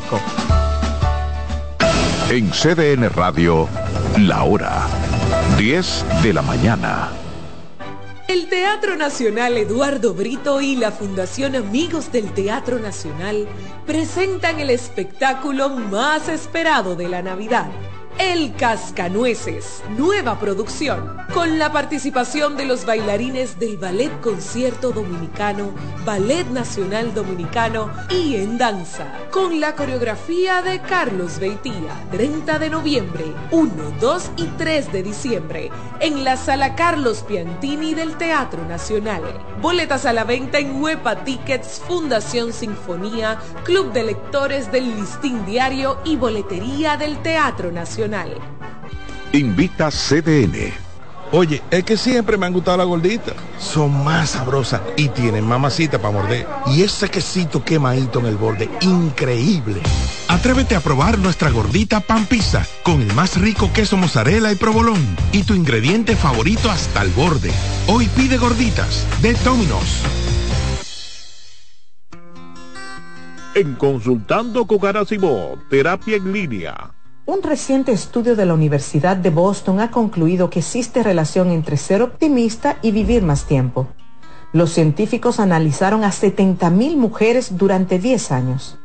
Cuando estudiaron factores como la dieta, cuánto ejercicio hacían, el alcohol que bebían y si fumaban o no, así como sus niveles de optimismo, concluyeron que la longevidad de quienes pertenecían a los grupos más optimistas era de media un 15% mayor. También tenían más probabilidades de llegar a lo que se considera como excepcionalmente longevo, que es vivir 85 años o más.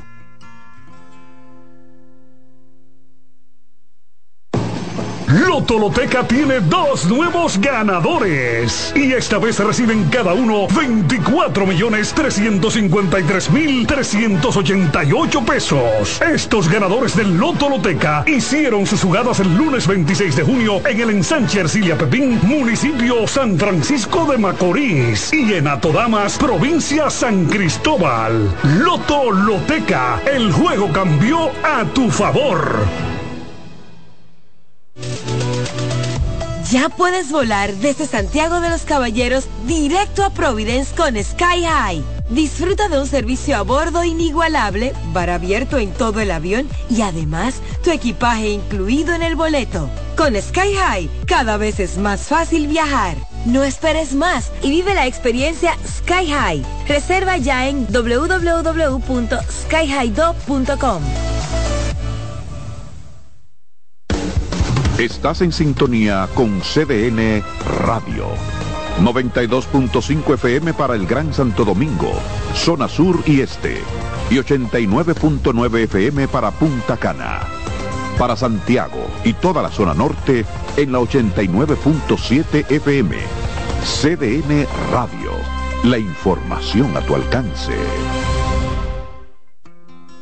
En Consultando con Garacimo, terapia en. Dentro de los beneficios que puedes encontrar a través de la terapia del habla y del lenguaje, podemos mencionar que mejora la comunicación, incrementa la autoestima, tiene un impacto positivo en el desarrollo académico y en el caso de los adultos, éxito en el ámbito laboral al superar problemas del lenguaje y sobre todo facilita la integración social. Bienvenidos a su programa Consultando con Ana Simón. Consultando con Ana Simón vuelve a CDN Canal 37. Nos sentimos muy agradecidos con CDN Televisión Canal 37 por darnos la oportunidad de nuevo de estar con ustedes, llegando a todas partes del país. Consultando con Ana Simón. De CDN Radio, ahora también por CDN Canal 37, de 9 a 11 de la mañana. CDN, el canal de noticias de los dominicanos. Por primera vez, los Tigres del Licey y las Águilas Ibaeñas se enfrentan en la Gran Manzana. Los equipos más ganadores en la historia de la pelota invernal dominicana se disputan la Copa Titanes del Caribe en el City Field de los Mets de Nueva York. Nuestro enviado especial Jansen Pujols nos da una panorámica completa del enfrentamiento histórico de esta serie en la programación de CDN, en todos nuestros noticiarios y por todas nuestras plataformas digitales además de reportes especiales en CDN Deportes y el periódico El Caribe. Copa Titanes del Caribe del 10 al 12 de noviembre, dedicada a Osvaldo Osi Virgil, primer dominicano en las ligas mayores. Una cobertura especial por CDN, CDN Deportes y El Caribe.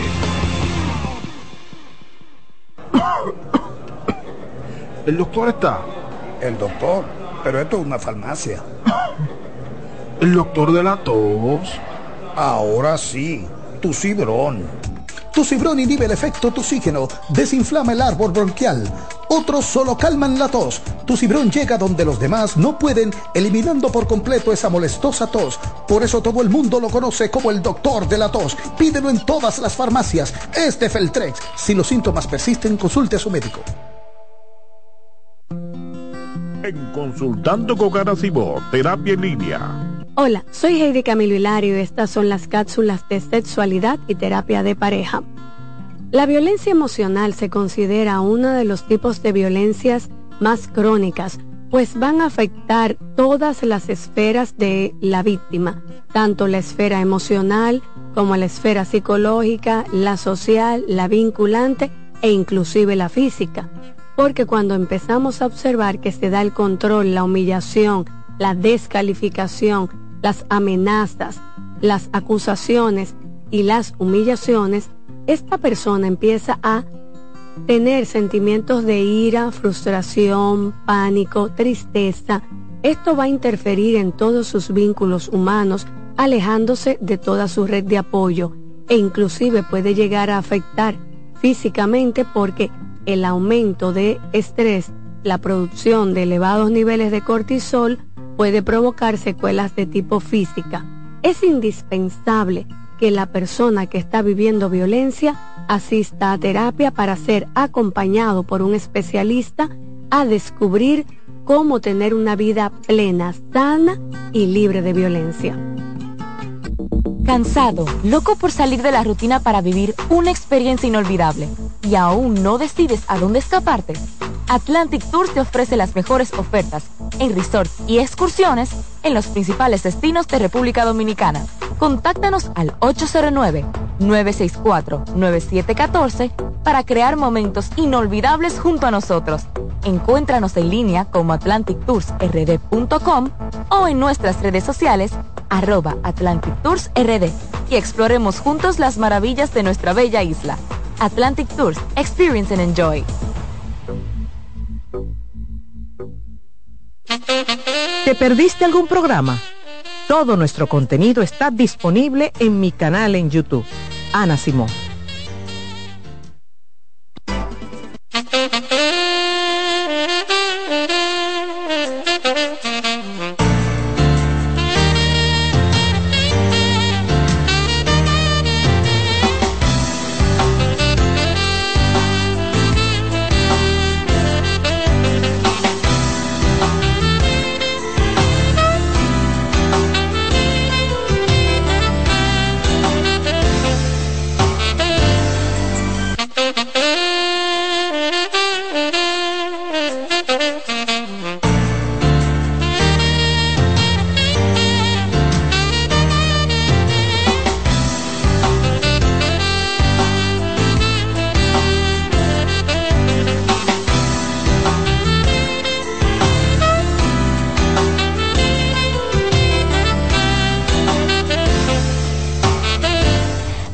En Consultando con Nana Simón nos acompaña en esta segunda hora, como siempre, la licenciada Yoleni González, quien es terapeuta sexual y de pareja, y nos viene a hablar de este tema de la realidad de casarse por segunda vez.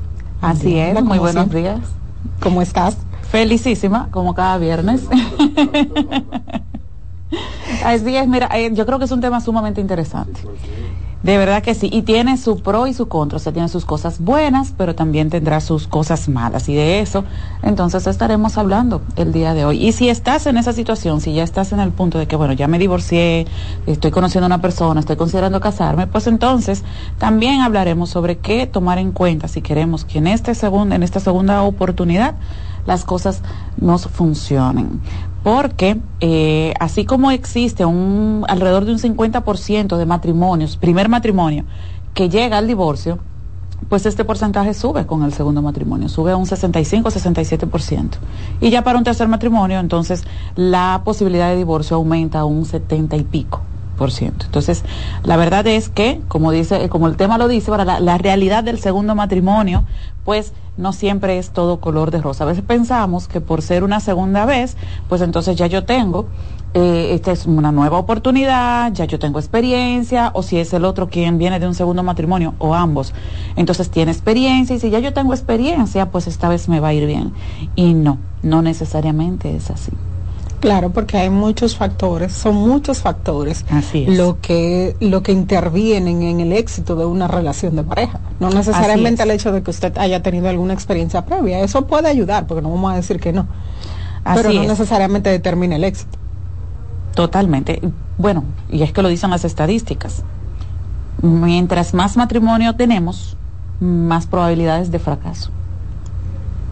50% de, de, de, posibilidades de divorcio en un primer matrimonio, 65-67% en un segundo, 73-75% en, un, en un tercer matrimonio. De probabilidades de terminar en divorcio. Entonces, ¿cuál es la intención del tema de hoy? Pues que podamos aprender, estoy en esta situación, tuve que divorciarme, nadie se casa para divorciarse, ¿verdad? Mi relación no funcionó, entonces, ¿qué debo hacer para que en esta segunda oportunidad que me quiero dar, las cosas funcionan.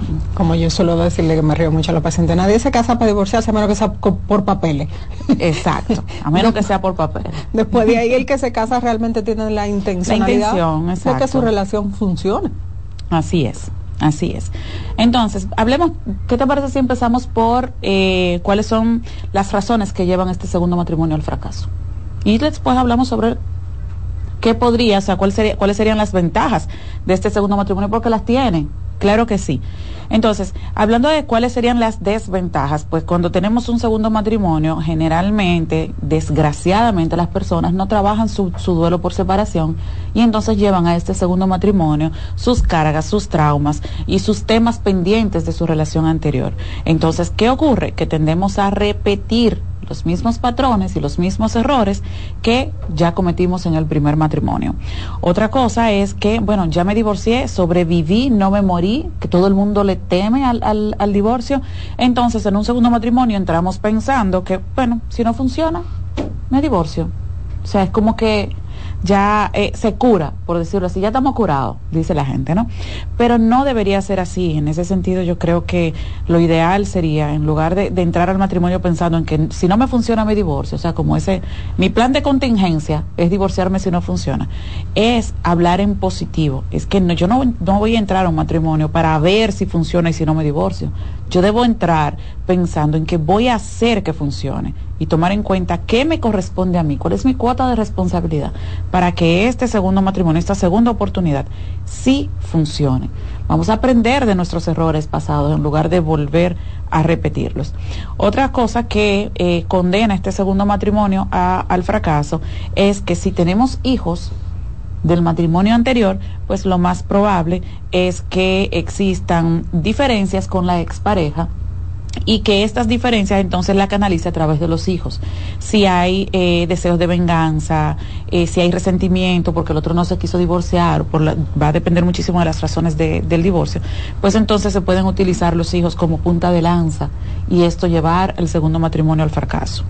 Por la misma línea de los hijos, en un segundo matrimonio nosotros no tenemos la oportunidad que tenemos en el primero de vivir un, un año, dos años eh, solos sino que desde que iniciamos en este segundo matrimonio, ahí están los hijos y tenemos que aprender a convivir con los hijos de, de, eh, de, mi primer matrimonio o los hijos del primer matrimonio de mi pareja, entonces no tenemos esa oportunidad para, para aprender a convivir, para tener ese espacio de, de intimidad eh, y solos. En un segundo matrimonio también existe la posibilidad de que si ya se tuvieron hijos en el primero, pues en el segundo matrimonio no haya hijos. Y entonces eh, esto hace que se luche menos por sostener la relación cuando no hay hijos de por medio. Una de las razones que tú has escuchado en consulta, yo no me quiero divorciar porque yo no quiero que mis hijos tengan otro papá, porque yo no quiero que mis hijos tengan una madrastra o porque yo no quiero que mis hijos se críen sin su papá. Y entonces como que le meten el pecho a ese primer matrimonio por la familia. En el segundo matrimonio pues no está esta atadura. Entonces eso también influye muchísimo en que este segundo matrimonio fracase. En esa misma línea, los hijos y la familia, cuando llega esta segunda persona, no siempre será bien recibida por los hijos. Y la familia también empieza a hacer las comparaciones. Es que este no es como aquel, o es que esta no es como aquella, si es que tenían una buena relación con la pareja anterior. Y si no, entonces eh, es que tú vas a cometer el mismo error, tú vas a volver a lo mismo, tú no ves que tú te... Porque entonces además pierden la fe en ti. Ya tú tuviste un fracaso, ya no hay posibilidad de que tú vuelvas a elegir bien. Entonces pierden la fe. Tú te vas a equivocar, tú vas a volver a lo mismo, tú no te acuerdas de lo que tú pasaste. No, no te cases, esos son los amigos también. ¿Para qué tú te vas a casar? Ya tú te casaste, ya tú tienes tus hijos, ya no te cases. Entonces, eso también influye muchísimo porque genera dudas en la persona. O sea, eso va cargando, aunque no lo, lo, lo, creamos, va cargando a la persona y va generando dudas y va haciendo que entonces entre este segundo matrimonio con esas dudas. Y luego, cuando ocurran cosas o situaciones en la relación, lo primero que va a pensar es que mi mamá me lo dijo, mi familia me lo dijo, mis amigos me lo dijeron. Entonces, eso también eh, puede hacer que este segundo matrimonio fracase son muchas las razones por las que, como tú dices, podemos hacer que un matrimonio fracase, pero también dentro de, de todo esto hay diferencias por género y nosotros, claro. lo, y nosotros lo vemos. Me gustaría sí. que pudieras abordar esa parte. Sí, para el hombre un segundo matrimonio es, es, es algo fácil es sumamente fácil. El hombre tiene menos trabas para este segundo matrimonio que la mujer. ¿Por qué? Porque los hijos son de la mujer, vamos a empezar por ahí. Si en ese claro. primer matrimonio hay hijos, los hijos son de la mujer. Así que quien tiene que ir a convivir con los hijos de otro hombre es el hombre. pero él no carga con sus hijos, sus hijos quedan con su mamá, ¿verdad? Si él tiene hijos, los hijos se quedan con su mamá, entonces él tiene esta libertad de elegir con quién hacer vida de pareja nuevamente, mientras que la mujer en este sentido tiene la carga un poco más pesada. O como dicen por ahí, eh, en el argor popular, tiene la venta pesada. La tiene más pesada. La tiene más pesada si tiene hijos. Eh, muchas mujeres a veces sí toman en cuenta el hecho de que el hombre tenga hijos porque piensan, y esto es otra de las, de, de las razones que también puede llevar al fracaso del segundo matrimonio, ¿qué relación tiene este hombre con sus hijos? Porque entonces sus hijos y su expareja se convierten en una carga para este matrimonio, para esta nueva relación si se mantiene una relación demasiado estrecha va a generar conflictos, pero si la relación no es para nada estrecha y ese hombre ha abandonado a esos hijos, ten cuidado, porque si no es buen papá tampoco será buen esposo. Y eso es importante tenerlo en cuenta. Entonces, en el caso de la mujer, como tú decías, pues entonces se complica un poco más. La misma mujer eh, se establece sus propios límites porque tengo hijos, traer otro hombre a la casa, la familia, en nuestra cultura tan tradicional, ¿verdad? Le dicen, no, pero mira, tú tienes que quedarte sola y criar esos hijos, porque mientras más mártir y más sufrida, más supermujer. Tú sabes que esa es nuestra creencia. Entonces tú tienes que quedarte sola, ¿cómo tú le vas a poner otro papá a, ese, a esos muchachos? Entonces, sí, en ese sentido, eh, como tú lo dices, hay muchísimas diferencias. Además, culturalmente, es como si la mujer perdiera valor por cada matrimonio que tiene. Sí. Desgraciadamente. Esa mujer ya se divorció, entonces como que el hombre piensa, mm, él puede, haberse, él puede haber tenido cinco divorcios y no importa, pero ella tiene uno y ya él está dudando. Sí. Porque al hombre le molesta que la mujer haya tenido más de una pareja. Realmente, y, lo vemos, y de hecho suele ser causa de desvalorizar a la mujer. Exacto. Exacto, sí, eh, eh, desgraciadamente nuestra cultura es como si cada, cada matrimonio le resta puntos a la mujer, o sea, en, en, cuanto a, a valor como persona ser humano. Y eso no debe ser así. Eso no nos representa. Yo siempre he dicho eh, que nosotros con nuestras experiencias de vida aprendemos, con nuestras experiencias de vida maduramos. Si nosotros no vivimos experiencias, nosotros no podemos madurar. La madurez no viene con la edad, viene con las experiencias que nos da la vida. Entonces, ciertamente habíamos dicho en un principio, no necesariamente el haber tenido un matrimonio previo va a hacer que yo sea una perfecta esposa esta segunda vez, pero si he trabajado mis traumas, si trabajé mi proceso de separación, o si este no fue traumático, o si fue en una época muy temprana, o sea, pudo, pudo haber sido producto de la inmadurez, pues no garantiza eh, o, o no significa, más bien, que haber fracasado en ese primer matrimonio signifique que, ¿verdad? Voy a fracasar en este segundo. Claro, vamos a tomar en cuenta que no te vas a casar con la que no te estás casando con, la misma, persona. Claro, eh, hay otras condiciones. Ahora bien, tratemos de aprender de nuestros errores. Seamos en ese sentido, pensemos, seamos justos, vamos a pensar qué fue lo que hizo que mi relación anterior fracasara y no nos centremos en lo que el otro hizo ah, que el otro me pegó cuerno, que el otro me, dio golpe, que el otro me dio tal cosa y entonces yo no hice nada. No, no. Es que también en toda relación, funcione o no funcione, yo tengo una cuota de responsabilidad. Aunque la cuota del otro haya sido mayor, no importa, pero ¿cuál es la mía? Porque debo revisarme yo. ¿Qué yo voy a llevar a este segundo matrimonio? ¿Qué yo voy a aportar a esta segunda oportunidad? Eso es importantísimo. Y algo que nunca hacemos para un primer matrimonio, vamos a sentarnos con la pareja Vamos a sentarnos a conversar qué queremos, cuáles son nuestras expectativas, cómo vamos a, administrar nuestro matrimonio, qué vamos a hacer o cómo vamos a criar a nuestros hijos. Tenemos hijos eh, de, de, pareja, ambos tenemos hijos de matrimonios anteriores o solo son los míos, cómo vamos a interactuar con esos muchachos. Vamos a tener más hijos, vamos a ampliar la familia, cómo vamos a, criar esos muchachos, cómo vamos a manejar las finanzas, o sea, vamos a sentarnos a conversar, aprendamos de los errores. Lamentablemente, eh, como terapeuta, nosotros vemos que ese no es el enfoque cuando vamos a elegir una pareja. Hablamos de todos los temas, incluido el de la boda, el festejo y todo, pero de los temas que debemos realmente, que competen a esa relación de pareja, eso es lo que menos se habla en una relación. ¿Cuáles son mis expectativas? Vamos a hacer la distribución de roles, cómo vamos a a manejar las finanzas, cuál va a ser nuestro proyecto como pareja todos esos temas de los cuales tenemos que hablar con una pareja, paradójicamente de lo que no se habla con la pareja, y entonces después vienen los conflictos. Y tú ves a la pareja discutiéndote por el swap, la pata de diente, que no es en realidad el tema. La tapa del baño. Esa es la discusión más común, la bendita tapa del baño. que le dije que no era así que la subiera, pero en realidad ese no es el tema, porque hay temas que no se abordan y son los temas que realmente se tienen que abordar. Así es. Así una relación. Y, mira, en esa misma línea, otro de los errores que se comete para entrar al, segundo matrimonio es que si no hemos trabajado nuestras heridas, ¿verdad? De, de, la relación anterior, que sea como sea, sea muy traumática o sea menos traumática, alguna herida nos deja y debemos trabajar y debemos estar seguros de que la hemos trabajado y hemos sanado antes de pasar a una segunda relación. Si conocemos a alguien en ese proceso de vulnerabilidad, entonces lo más probable es que nos apresuremos en este segundo matrimonio y desde luego eso va a hacer que inevitablemente fracase también.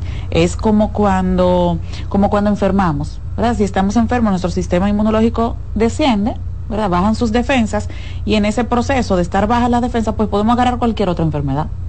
Entonces, si estoy vulnerable, si estoy en un proceso eh, de, de, separación, estoy en mi proceso de duelo, yo debo darme el tiempo de sanar antes de entrar en una segunda relación. Eso es sumamente importante porque lo veo en consulta, me imagino que tú también lo veas. Hay personas que tienen claro, lo tienen claro, ¿entiendes? Lo saludable cuando usted termina una relación de pareja es que usted agote su proceso de duelo. El duelo no es más que la elaboración de esa pérdida. Pero hay personas, y lo vemos en consulta, que simplemente no toleran estar en un proceso de duelo, no quieren conectar con su proceso, no quieren sentirse tristes, no quieren vivir la desesperanza, el desánimo, lo propio de un proceso de duelo. Y hay personas que están claras y te lo dicen. hay y, ahí viene el famoso de un clavo saca un, clavo, saca otro clavo. Hay personas que dicen, es que yo no sé, estar solo. puedo, eh, sí, yo no puedo estar solo. Y, esto es más común en los hombres. O sea, eh, son más los hombres que yo he escuchado decir esto que las mujeres. Las mujeres, por el contrario, no quieren saber de hombres cuando están en ese proceso. Sí. Pero los hombres, no, un clavo saca otro clavo. Yo no sé vivir solo, yo no sé estar solo, entonces no viven su proceso de duelo, como tú lo dices, no, no, no, no, no procesan la, pérdida y salen corriendo a buscar quien le tape eh, eh, una curita para esa herida. Sí, pero recordemos que si usted no agota su proceso de duelo y a lo que yo como me río mucho, yo le hago la analogía a los pacientes y le digo, mira, lo que necesita punto y tú le pones una curita, simplemente estás haciendo algo temporal, porque eso va a salir y se va a poner en evidencia más adelante. Entonces, eso es lo saludable. Peor. Claro. los procesos emocionales que no son trabajados en su momento suelen empeorar. Igualito que cualquier herida, que si tú no la curas en su momento, pues infecta. Eso mismo ocurre con los procesos emocionales. Entonces va a ser muchísimo peor porque vamos a llevar todo este dolor y todo este proceso no, no, no vivido, este dolor no elaborado, a mi segundo matrimonio. Y entonces lo estoy condenando al fracaso. Y en el lado opuesto nos encontramos el que se queda en ese matrimonio o en esa relación, yo he escuchado pacientes decirme, es que yo no, yo no puedo eh, lidiar, vamos a utilizar esa palabra, yo no puedo manejar esto, la idea de ser una persona divorciada. Sí. Yo no puedo. Sí. Así es. Y esa es la posición, entonces, ahorita hablábamos de la posición típica del hombre, ¿verdad? Y esa es una posición típica de la mujer. Típica de la mujer. De quedarse en un matrimonio porque ella no quiere el título de divorciada. Por lo que hablábamos ahorita, desgraciadamente la sociedad etiqueta a las mujeres divorciadas. Es divorciada, entonces ya vale menos. Vale menos que una que no se ha divorciado. Y señores, miren, eh, no vamos a, menospreciar a nadie, pero ¿qué tanta madurez? O sea, vamos a, a medir un poco. ¿No sería más madura aquella mujer que ya pasó por una experiencia de divorcio y ha aprendido de esta que aquella mujer que nunca se ha casado, que no tenga que ver con juventud? O sea, no estoy hablando de juventud, porque obviamente una mujer de, de 25 años, 20 años probablemente nunca se ha casado. Ahora, una de 35 a lo mejor sí. Pero hablemos de dos mujeres de 40 años, una que ya se casó, que tiene hijos, que ha vivido, que tiene experiencia, que, y una mujer de la misma edad que nunca se ha casado. O sea, ¿cuáles son las probabilidades de que un segundo matrimonio funcione o no? Claro, no es la única eh, razón a tomar en cuenta, porque están las razones o los motivos personales, o sea, están mis características como persona. Va a influir muchísimo en mi matrimonio mi personalidad, mi forma de ser, mi forma de gestionar los conflictos, eso va a influir mucho. Va a influir también la forma de gestionar los conflictos del otro. Pero desde luego, que vuelvo y repito, la madurez nos la da la experiencia. Y a veces esa experiencia es lo que juega en contra o a favor. Porque, escuchándote hablar, me remontaba para esto. ¿Por qué hay esa diferenciación de género? Porque el hombre que tiene muchas mujeres tiene experiencia, pero la mujer que tiene varias parejas no es tomada de la misma manera. Así es. Al No, contrario. no es una, una mujer de experiencia. No, es no, no somos mujeres de experiencia, es, es lamentablemente algo con lo que se nos desvaloriza. Si, ponemos a un hombre y una mujer y decimos los dos han tenido 10 parejas, esa mujer no va a ser socialmente vista de la misma manera que va a ser ese hombre. Y el hombre ha tenido muy pocas entonces. Para ella 10 parejas es, Es demasiado. Ajá. Eh, pero una mujer con- que ha tenido 10 parejas, eso es demasiado. Un hombre que ha tenido 10 mujeres, eso es muy poco.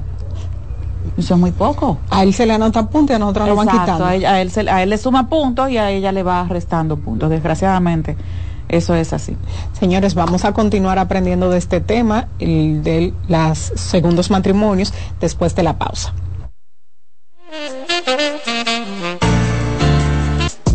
Estás escuchando Consultando con Ana Simón. Estás en sintonía con CDN Radio. 92.5 FM para el Gran Santo Domingo, zona sur y este. Y 89.9 FM para Punta Cana. Para Santiago y toda la zona norte en la 89.7 FM. CDN Radio. La información a tu alcance.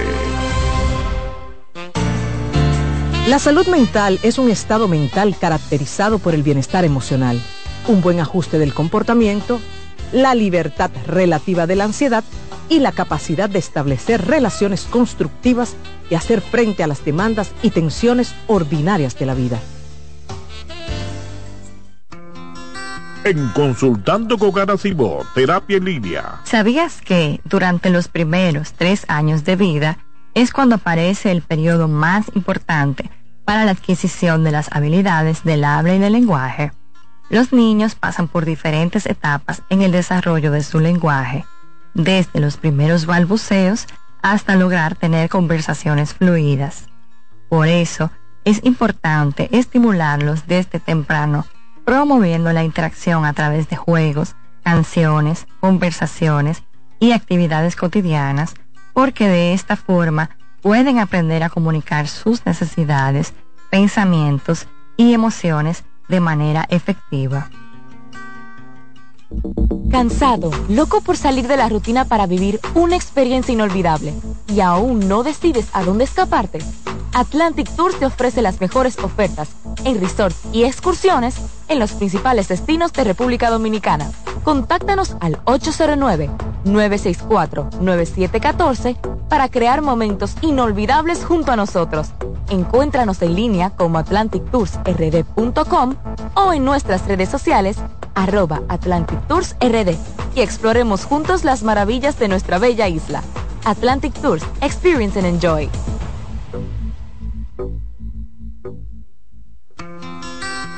En Consultando con Terapia en. Los abrazos para los niños son como el agua para una planta. Les ayudan a crecer sanos y felices y dar sus mejores frutos.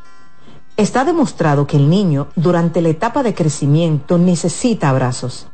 Las razones son que ese contacto físico amoroso estimula el nervio vago y provoca que descienda la tensión acumulada durante el día. El abrazo libera dopamina y oxitocina, que son las hormonas del placer. Además, reduce el nivel de cortisol asociado al estrés.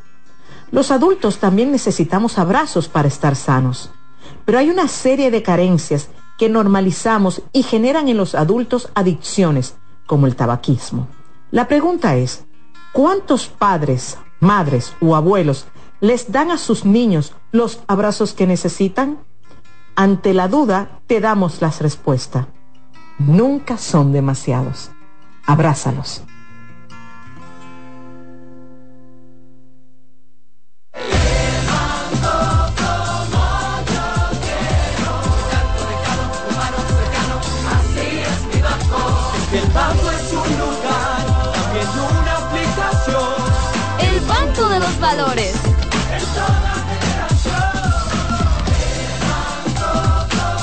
Qué bueno que hay un banco que sabe estar presente en la manera en que cada uno decide vivir la vida. El banco como yo quiero. Banco BHD, el futuro que quieres. En Consultando con Cibo, Terapia en Línea. ¿Sabes qué son adaptaciones curriculares? Son acomodaciones que se realizan en un ámbito educativo a fin de brindar una respuesta efectiva a las necesidades especiales del estudiante. Hay dos tipos de adaptaciones la primera, de acceso, que contempla todo lo que se refiere al espacio físico. Y la segunda son adaptaciones de contenido, aquellas que adecúan el programa curricular a las necesidades de este niño o adolescente. Su importancia radica en la mejora de la calidad educativa ya que potencializa las habilidades del estudiante. Si sientes que tu hijo necesita adaptaciones curriculares, haz una cita conmigo que pueda ayudarte. Soy Lacey Cabrera del Centro Vida y Familia Ana Simó y puedes solicitar una asesoría al 809-566-0948. Cansado, loco por salir de la rutina para vivir una experiencia inolvidable y aún no decides a dónde escaparte. Atlantic Tours te ofrece las mejores ofertas en resorts y excursiones en los principales destinos de República Dominicana. Contáctanos al 809-964-9714 para crear momentos inolvidables junto a nosotros. Encuéntranos en línea como atlantictoursrd.com o en nuestras redes sociales arroba Atlantic Tours y exploremos juntos las maravillas de nuestra bella isla. Atlantic Tours, Experience and Enjoy.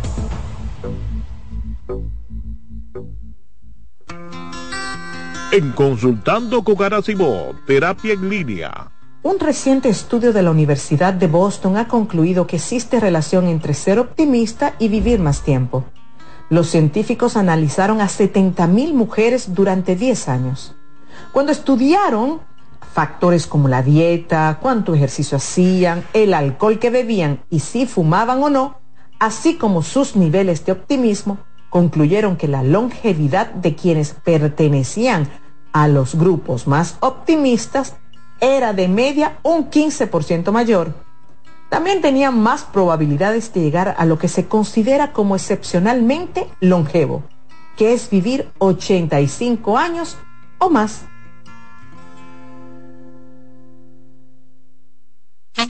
¿Te perdiste algún programa? Todo nuestro contenido está disponible en mi canal en YouTube. Ana Simón. Sigue escuchando, consultando con Ana Simón.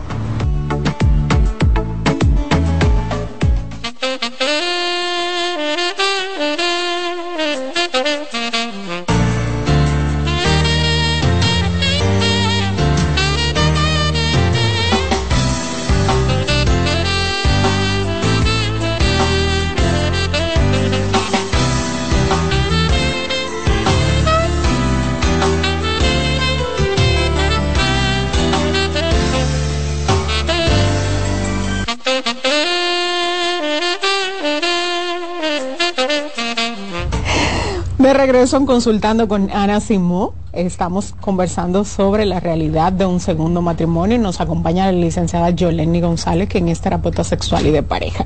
Súper interesante este tema. Hemos estado hablando de los contras de este segundo matrimonio. Vamos a ver ahora los pros. Sí, ahora, ¿cuáles son las ventajas que nos ofrece este segundo matrimonio? Porque, señores, no todo es malo. Empezamos por ahí, pero no significa que eh, casarse por segunda vez sea una mala idea. Claro que no. ¿Cuáles son las ventajas que nos ofrece? Bueno, que como ya traemos una experiencia previa, pues entonces vamos a poder observar con mucha más facilidad y rapidez las actitudes que pudieran ser eh, dañinas, insanas para, para la relación. O como dicen comúnmente ahora, que está muy de moda la palabrita tóxica. O sea, puedo observar esas actitudes que, que pudieran ser tóxicas para mi relación en la pareja que, o en la persona que estoy conociendo y con quien estoy considerando ese segundo matrimonio. O sea, puedo ver con tiempo si realmente eh, puedo llevar esta relación. Y el hecho de aprender entonces también a evaluar, porque en un primer matrimonio generalmente nos casamos por amor novio, cinco años, quizás el, el, novio desde muy desde muy temprano.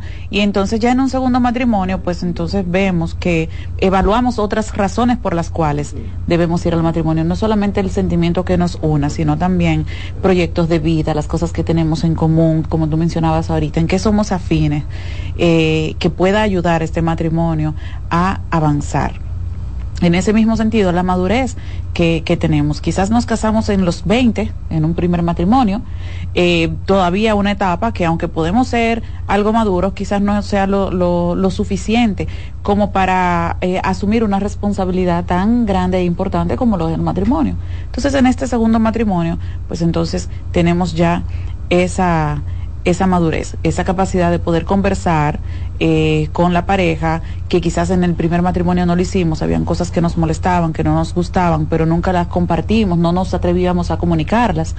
Y eso quizás pudo haber llevado el matrimonio al fracaso, pero ese aprendizaje nos lo llevamos a este segundo matrimonio. Aquí sí, aquí sí voy a aprender a comunicarme, aquí sí voy a hablar de las cosas que me gustan y las que no, las cosas con las que no estoy de acuerdo. Todo eso creo que eh, eh, es un punto eh, a favor para el segundo matrimonio, que nos va a ayudar a hacerlo funcionar.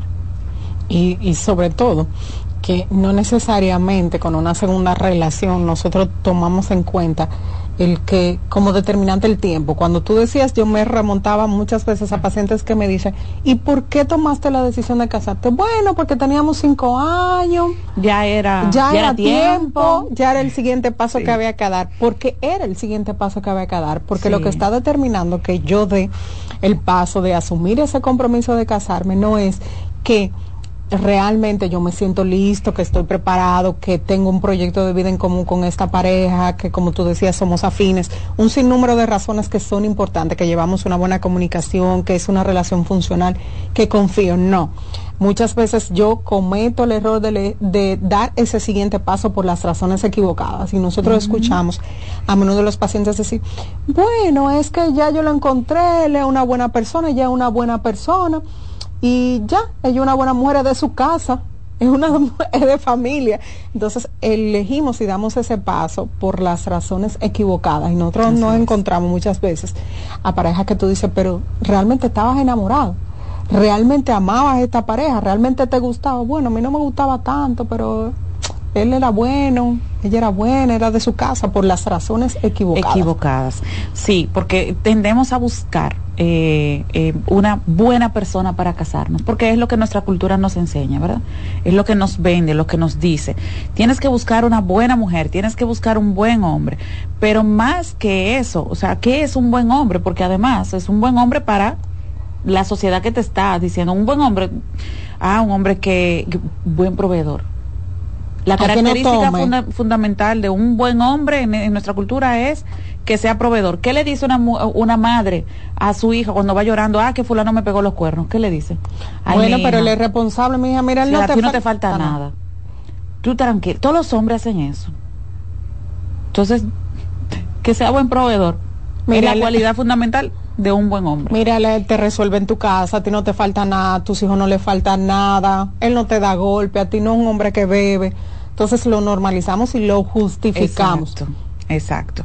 Entonces, ya para un segundo matrimonio tenemos la capacidad de entender, ya por experiencia, porque así lo aprendimos, que una buena pareja para mí no es solo que sea un buen proveedor, o no es solo una mujer que sea de su casa, que limpie y cocine, que esa es otra, de, ¿verdad? Del otro, del otro lado, sino que hay otras cosas que yo particularmente, yo necesito de un compañero de vida.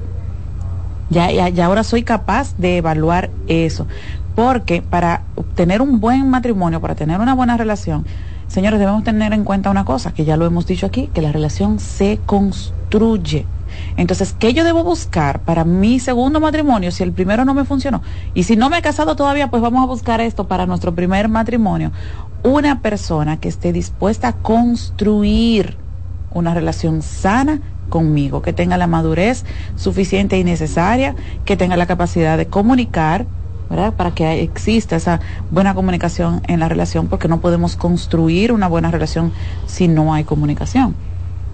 Y por sobre todo que tengamos claro que no hay relaciones perfectas, que cuando nosotros decimos construir una relación funcional y saludable, no significa que va a haber ausencia de conflictos. Todas las relaciones va a haber conflictos, lo que va a diferenciar la una de otra es la manera en cómo saludablemente nosotros podamos resolver esos conflictos. Así es. Porque yo Eh, eso es lo que diferencia una relación sana de una relación que no lo es. Cómo estas personas, est- eh, estas relaciones gestionan sus conflictos. Porque cuando las parejas me dicen, nosotros no hemos tenido nunca un pleito, digo, bueno, Hay problemas. Hay problema. Hay problemas porque es que tienen que haber diferencias. Eso es natural y es normal. Ahora, no significa que si tenemos diferencias o, o hay alguna discusión, entonces ya estamos mal. No necesariamente una diferencia tiene por qué generar una crisis. Aquí es donde vamos a poner en práctica nuestra capacidad de gestionar los conflictos y las diferencias. Es que van a haber diferencias, van a haber conflictos, van a haber desacuerdos. ¿Por qué? Porque cada persona viene de un hogar, de una estructura, viene con un sistema de creencias, viene con una personalidad. Cada uno tiene su cerebro. Entonces es diferente, usted va a tener diferencia. Por más afín, por más parecido que usted sea a la pareja que usted elige, para hacer es. un proyecto de vida va a haber diferencias por el hecho de que somos dos personas diferentes. Sí, y un punto importante que tú has mencionado, nosotros siempre decimos, yo me, me casé con él o me casé con ella, no con su familia. Desgraciadamente, cuando nosotros elegimos a una pareja, también estamos eligiendo una familia. Porque aunque eh, siempre nos vamos a relacionar de forma distinta con la familia, la verdad es que quien es mi pareja tiene mucho que ver con la carga cultural que trae de su familia. Tiene muchísimo que ver con eso. Sus creencias que tú mencionabas, eh, sus creencias tienen que ver con la familia eh, en la que creció y se formó. Entonces, de alguna manera, cuando estoy eligiendo a mi pareja, también estoy eligiendo la familia. Claro, eso es parte de la mochila que uno Sí. lleva a una relación de pareja, esa familia de donde yo eh, vengo y por menos que usted se quiera relacionar con la familia de la pareja que usted eligió, usted se va a relacionar. Así es. Otro punto importante eh, a, favor del segundo matrimonio es que en el primer matrimonio generalmente la gente se va de boca con los gastos. Me voy a casar y quiero una boda eh, grandísima y entonces entra a este matrimonio con deudas. Porque te arrastran las deudas de todo lo que se hizo para, para, para casarse, para amueblar, para, para rentar o para comprar el apartamento como sea. Pero hay gastos. Mientras que en un segundo matrimonio, ya hay un poco más de conciencia en esto, no necesitan una gran boda, entonces se ahorra todo ese dinero y no se entra al segundo matrimonio arrastrando deudas. Sino que aquí cada uno tiene lo suyo y entonces vamos a compartir. Y entonces esto hace que se inicie este segundo matrimonio con un poquito más de estabilidad en el sentido económico financiero. A que eso me remonta, que yo le, le digo a los pacientes, mira, el matrimonio no es la boda, no es el no es la festejo". boda. No es que mientras más grande la boda, mejor sea el matrimonio. A veces es al revés. Sí. Y A muchas veces veces se enfoca mucho en el festejo. En el festejo. Y no en la relación. Sí. Nos vamos a casar y entonces todo este año se va en gestionar eh, la boda, en lugar de hasta acudir a terapia, vamos, una, porque la prevención es válida. Vamos a una terapia preventiva, vamos a sentarnos, nos vamos a casar. ¿Qué necesitamos saber porque queremos que esto funcione? No, no, no, no. ¿Qué necesitamos para la boda? ¿Cuánto vamos a gastar? Señores, Sí. vamos a continuar aprendiendo sobre este tema del segundo matrimonio después de la pausa. Estás escuchando Consultando con Ana Simón. Estás en sintonía con CDN Radio. 92.5 FM para el Gran Santo Domingo, zona sur y este. Y 89.9 FM para Punta Cana. Para Santiago y toda la zona norte en la 89.7 FM. CDN Radio. La información a tu alcance. Envía tus preguntas a través del WhatsApp del programa 829-551-2525. En Consultando con Garacimo, Terapia en Línea. Hola, soy Heidi Camilo Hilario. Estas son las cápsulas de sexualidad y pareja. Cuando empezamos a comparar cómo me trataban en mi familia de origen, cómo mi familia de origen hacía las cosas con mi relación de pareja actual, como lo hace mi pareja, estoy simplemente asegurando que voy a tener muchos conflictos. No porque mi mamá me cocinaba de esta forma, no porque mi papá hacía las cosas de esta manera. Sí, eso lo hacía tu madre y tu padre. Más, ahora vives con otra persona que no tiene tus costumbres y que por obvia razón no es ni tu madre ni tu padre. Por lo tanto, se trata de encontrar un equilibrio donde ambos puedan aportar lo mejor de sí para construir una nueva historia, no la secuela de cómo era la relación de tus padres o cómo te trataban en tu familia de origen. El hoy se construye en el ahora, en esa forma de dar lo que queremos y cómo queremos que se dé nuestra relación. Es una responsabilidad individual que va a asegurar el éxito relacional.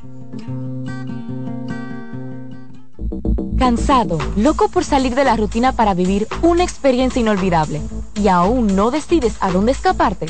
Atlantic Tours te ofrece las mejores ofertas en resorts y excursiones en los principales destinos de República Dominicana. Contáctanos al 809-964-9714 para crear momentos inolvidables junto a nosotros. Encuéntranos en línea como atlantictoursrd.com o en nuestras redes sociales arroba Atlantic Tours RD y exploremos juntos las maravillas de nuestra bella isla. Atlantic Tours, Experience and Enjoy.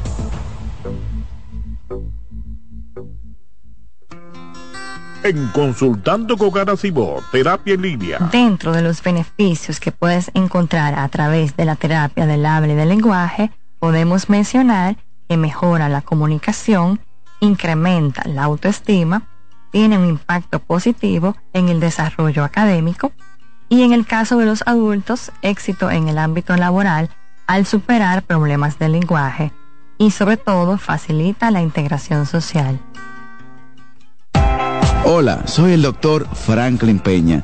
Quiero decirte que la abdominoplastia es el procedimiento quirúrgico para eliminar el exceso de piel en el abdomen, restaurar los músculos y darle forma a la silueta, la cintura y la espalda. Recuerda, abdominoplastia y lipoescultura es el procedimiento para después de tener hijos.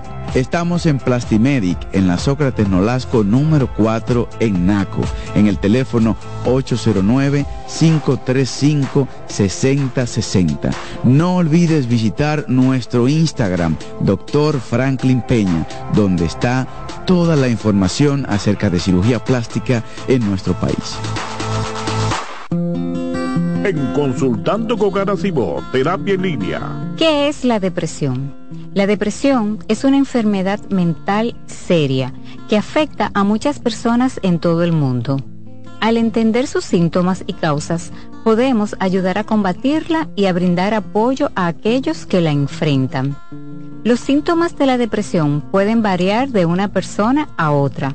Los más comunes incluyen sentimientos persistentes de tristeza, vacío o desesperanza, pérdida de interés en actividades que antes eran placenteras, cambios en el apetito y el peso, dificultades para dormir o dormir en exceso, fatiga y falta de energía, sentimientos de inutilidad o culpa excesiva, dificultades para concentrarse o tomar decisiones, pensamientos de muerte o suicidio. Tu bienestar es importante y buscar apoyo emocional es un paso hacia una vida más equilibrada y saludable. Recuerda que no estás solo. Soy Rosa Hernández, psicóloga clínica del Centro Vidi Familia Ana Simón. ¿Te perdiste algún programa? Todo nuestro contenido está disponible en mi canal en YouTube, Ana Simón. Sigue escuchando, consultando con Ana Simón.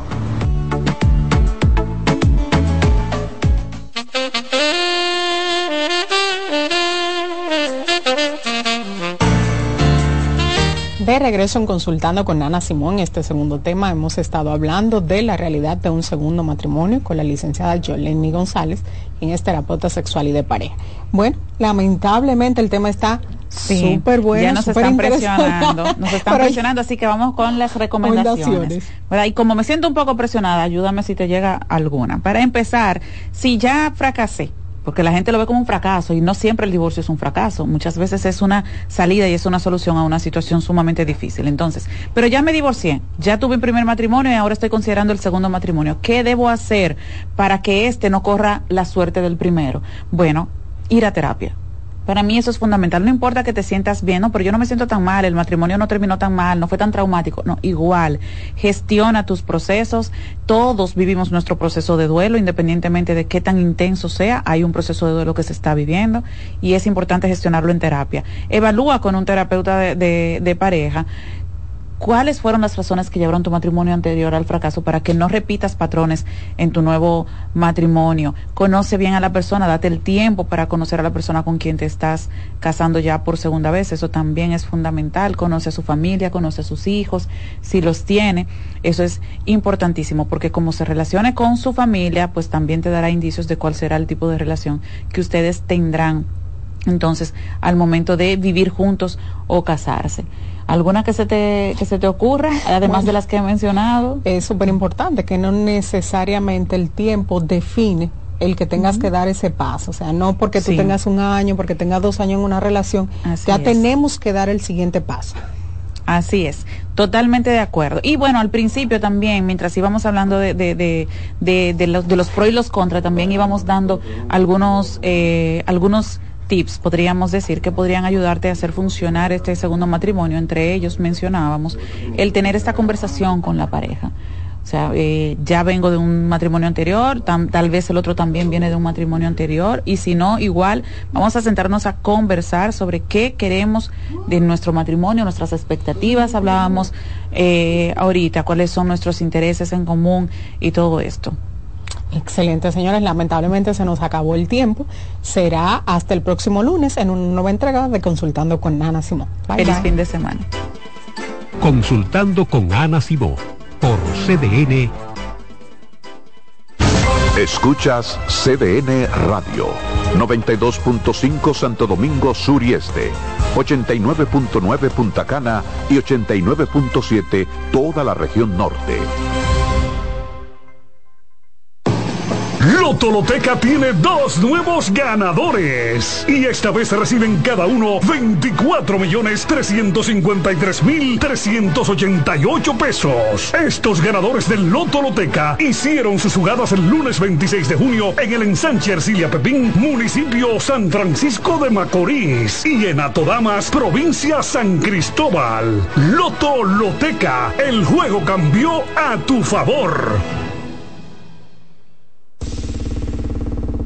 Hola, ¿qué tal? Soy Insuriel con informaciones importantes para esta temporada ciclónica.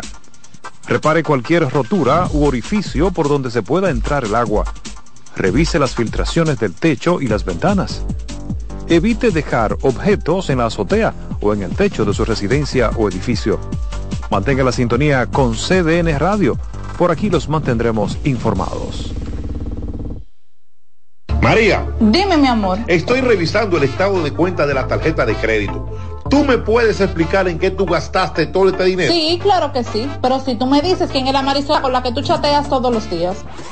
Cuando pasan estas cosas, un viaje lo arregla todo. Viaja a Puerto Rico con Ferris del Caribe. Música, shows en vivo, cómodos camarotes, restaurant, un servicio de primera y paquetes con hotel. Reserva hoy al 809-688-4400 o en ferrisdelcaribe.com. Ferris del Caribe. Déjate llevar. La NBA sigue en la casa del baloncesto y esta semana, sábado 4 de noviembre a las 9 de la noche, los Chicago Bulls enfrentan a los actuales campeones, Denver Nuggets de Nikola Jokic. Lunes 6 de noviembre a las 8.30 de la noche, Los Ángeles Lakers siguen en la ruta para enfrentar al Miami Heat. No te lo pierdas por CDN Deportes. Buscando un resort familiar todo incluido. En Somscape Resorts and Spas, nuestras inclusiones Unlimited Fun elevan las vacaciones familiares. Disfruta de comidas y bebidas ilimitadas, clubes para niños y adolescentes y amplias habitaciones. Somscape Resorts and Spas es el escenario perfecto para diversión familiar. Conoce más en www.somscaperesorts.com. Por primera vez, los Tigres del Licey y las Águilas Ibaeñas se enfrentan en la Gran Manzana. Los equipos más ganadores en la historia de la pelota invernal dominicana se disputan la Copa Titanes del Caribe en el City Field de los Mets de Nueva York. Nuestro enviado especial Jansen Pujols nos da una panorámica completa del enfrentamiento histórico de esta serie en la programación de CDN, en todos nuestros noticiarios y por todas nuestras plataformas digitales además de reportes especiales en CDN Deportes y el periódico El Caribe. Copa Titanes del Caribe del 10 al 12 de noviembre, dedicada a Osvaldo Osi Virgil, primer dominicano en las ligas mayores. Una cobertura especial por CDN, CDN Deportes y El Caribe.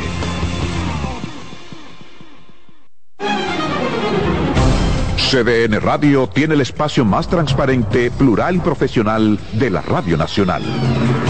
Cada día, los comunicadores más informados analizan el acontecer nacional en La Expresión de la Tarde.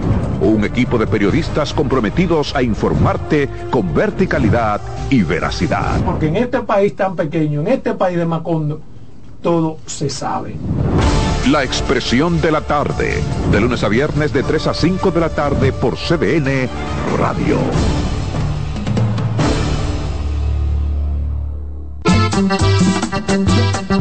Todos los domingos de 3 a 5 de la tarde, mi cita es con ustedes a través de CDN Radio en La Peña y Trova con Claudio. Aquí estuvo la lluvia y preguntó por ti. En CDN Radio, la hora 11 de la mañana. Este programa es avalado por la Sociedad Dominicana de Pediatría. Madre paso a paso, madre paso a paso, madre paso a paso, contigo día a día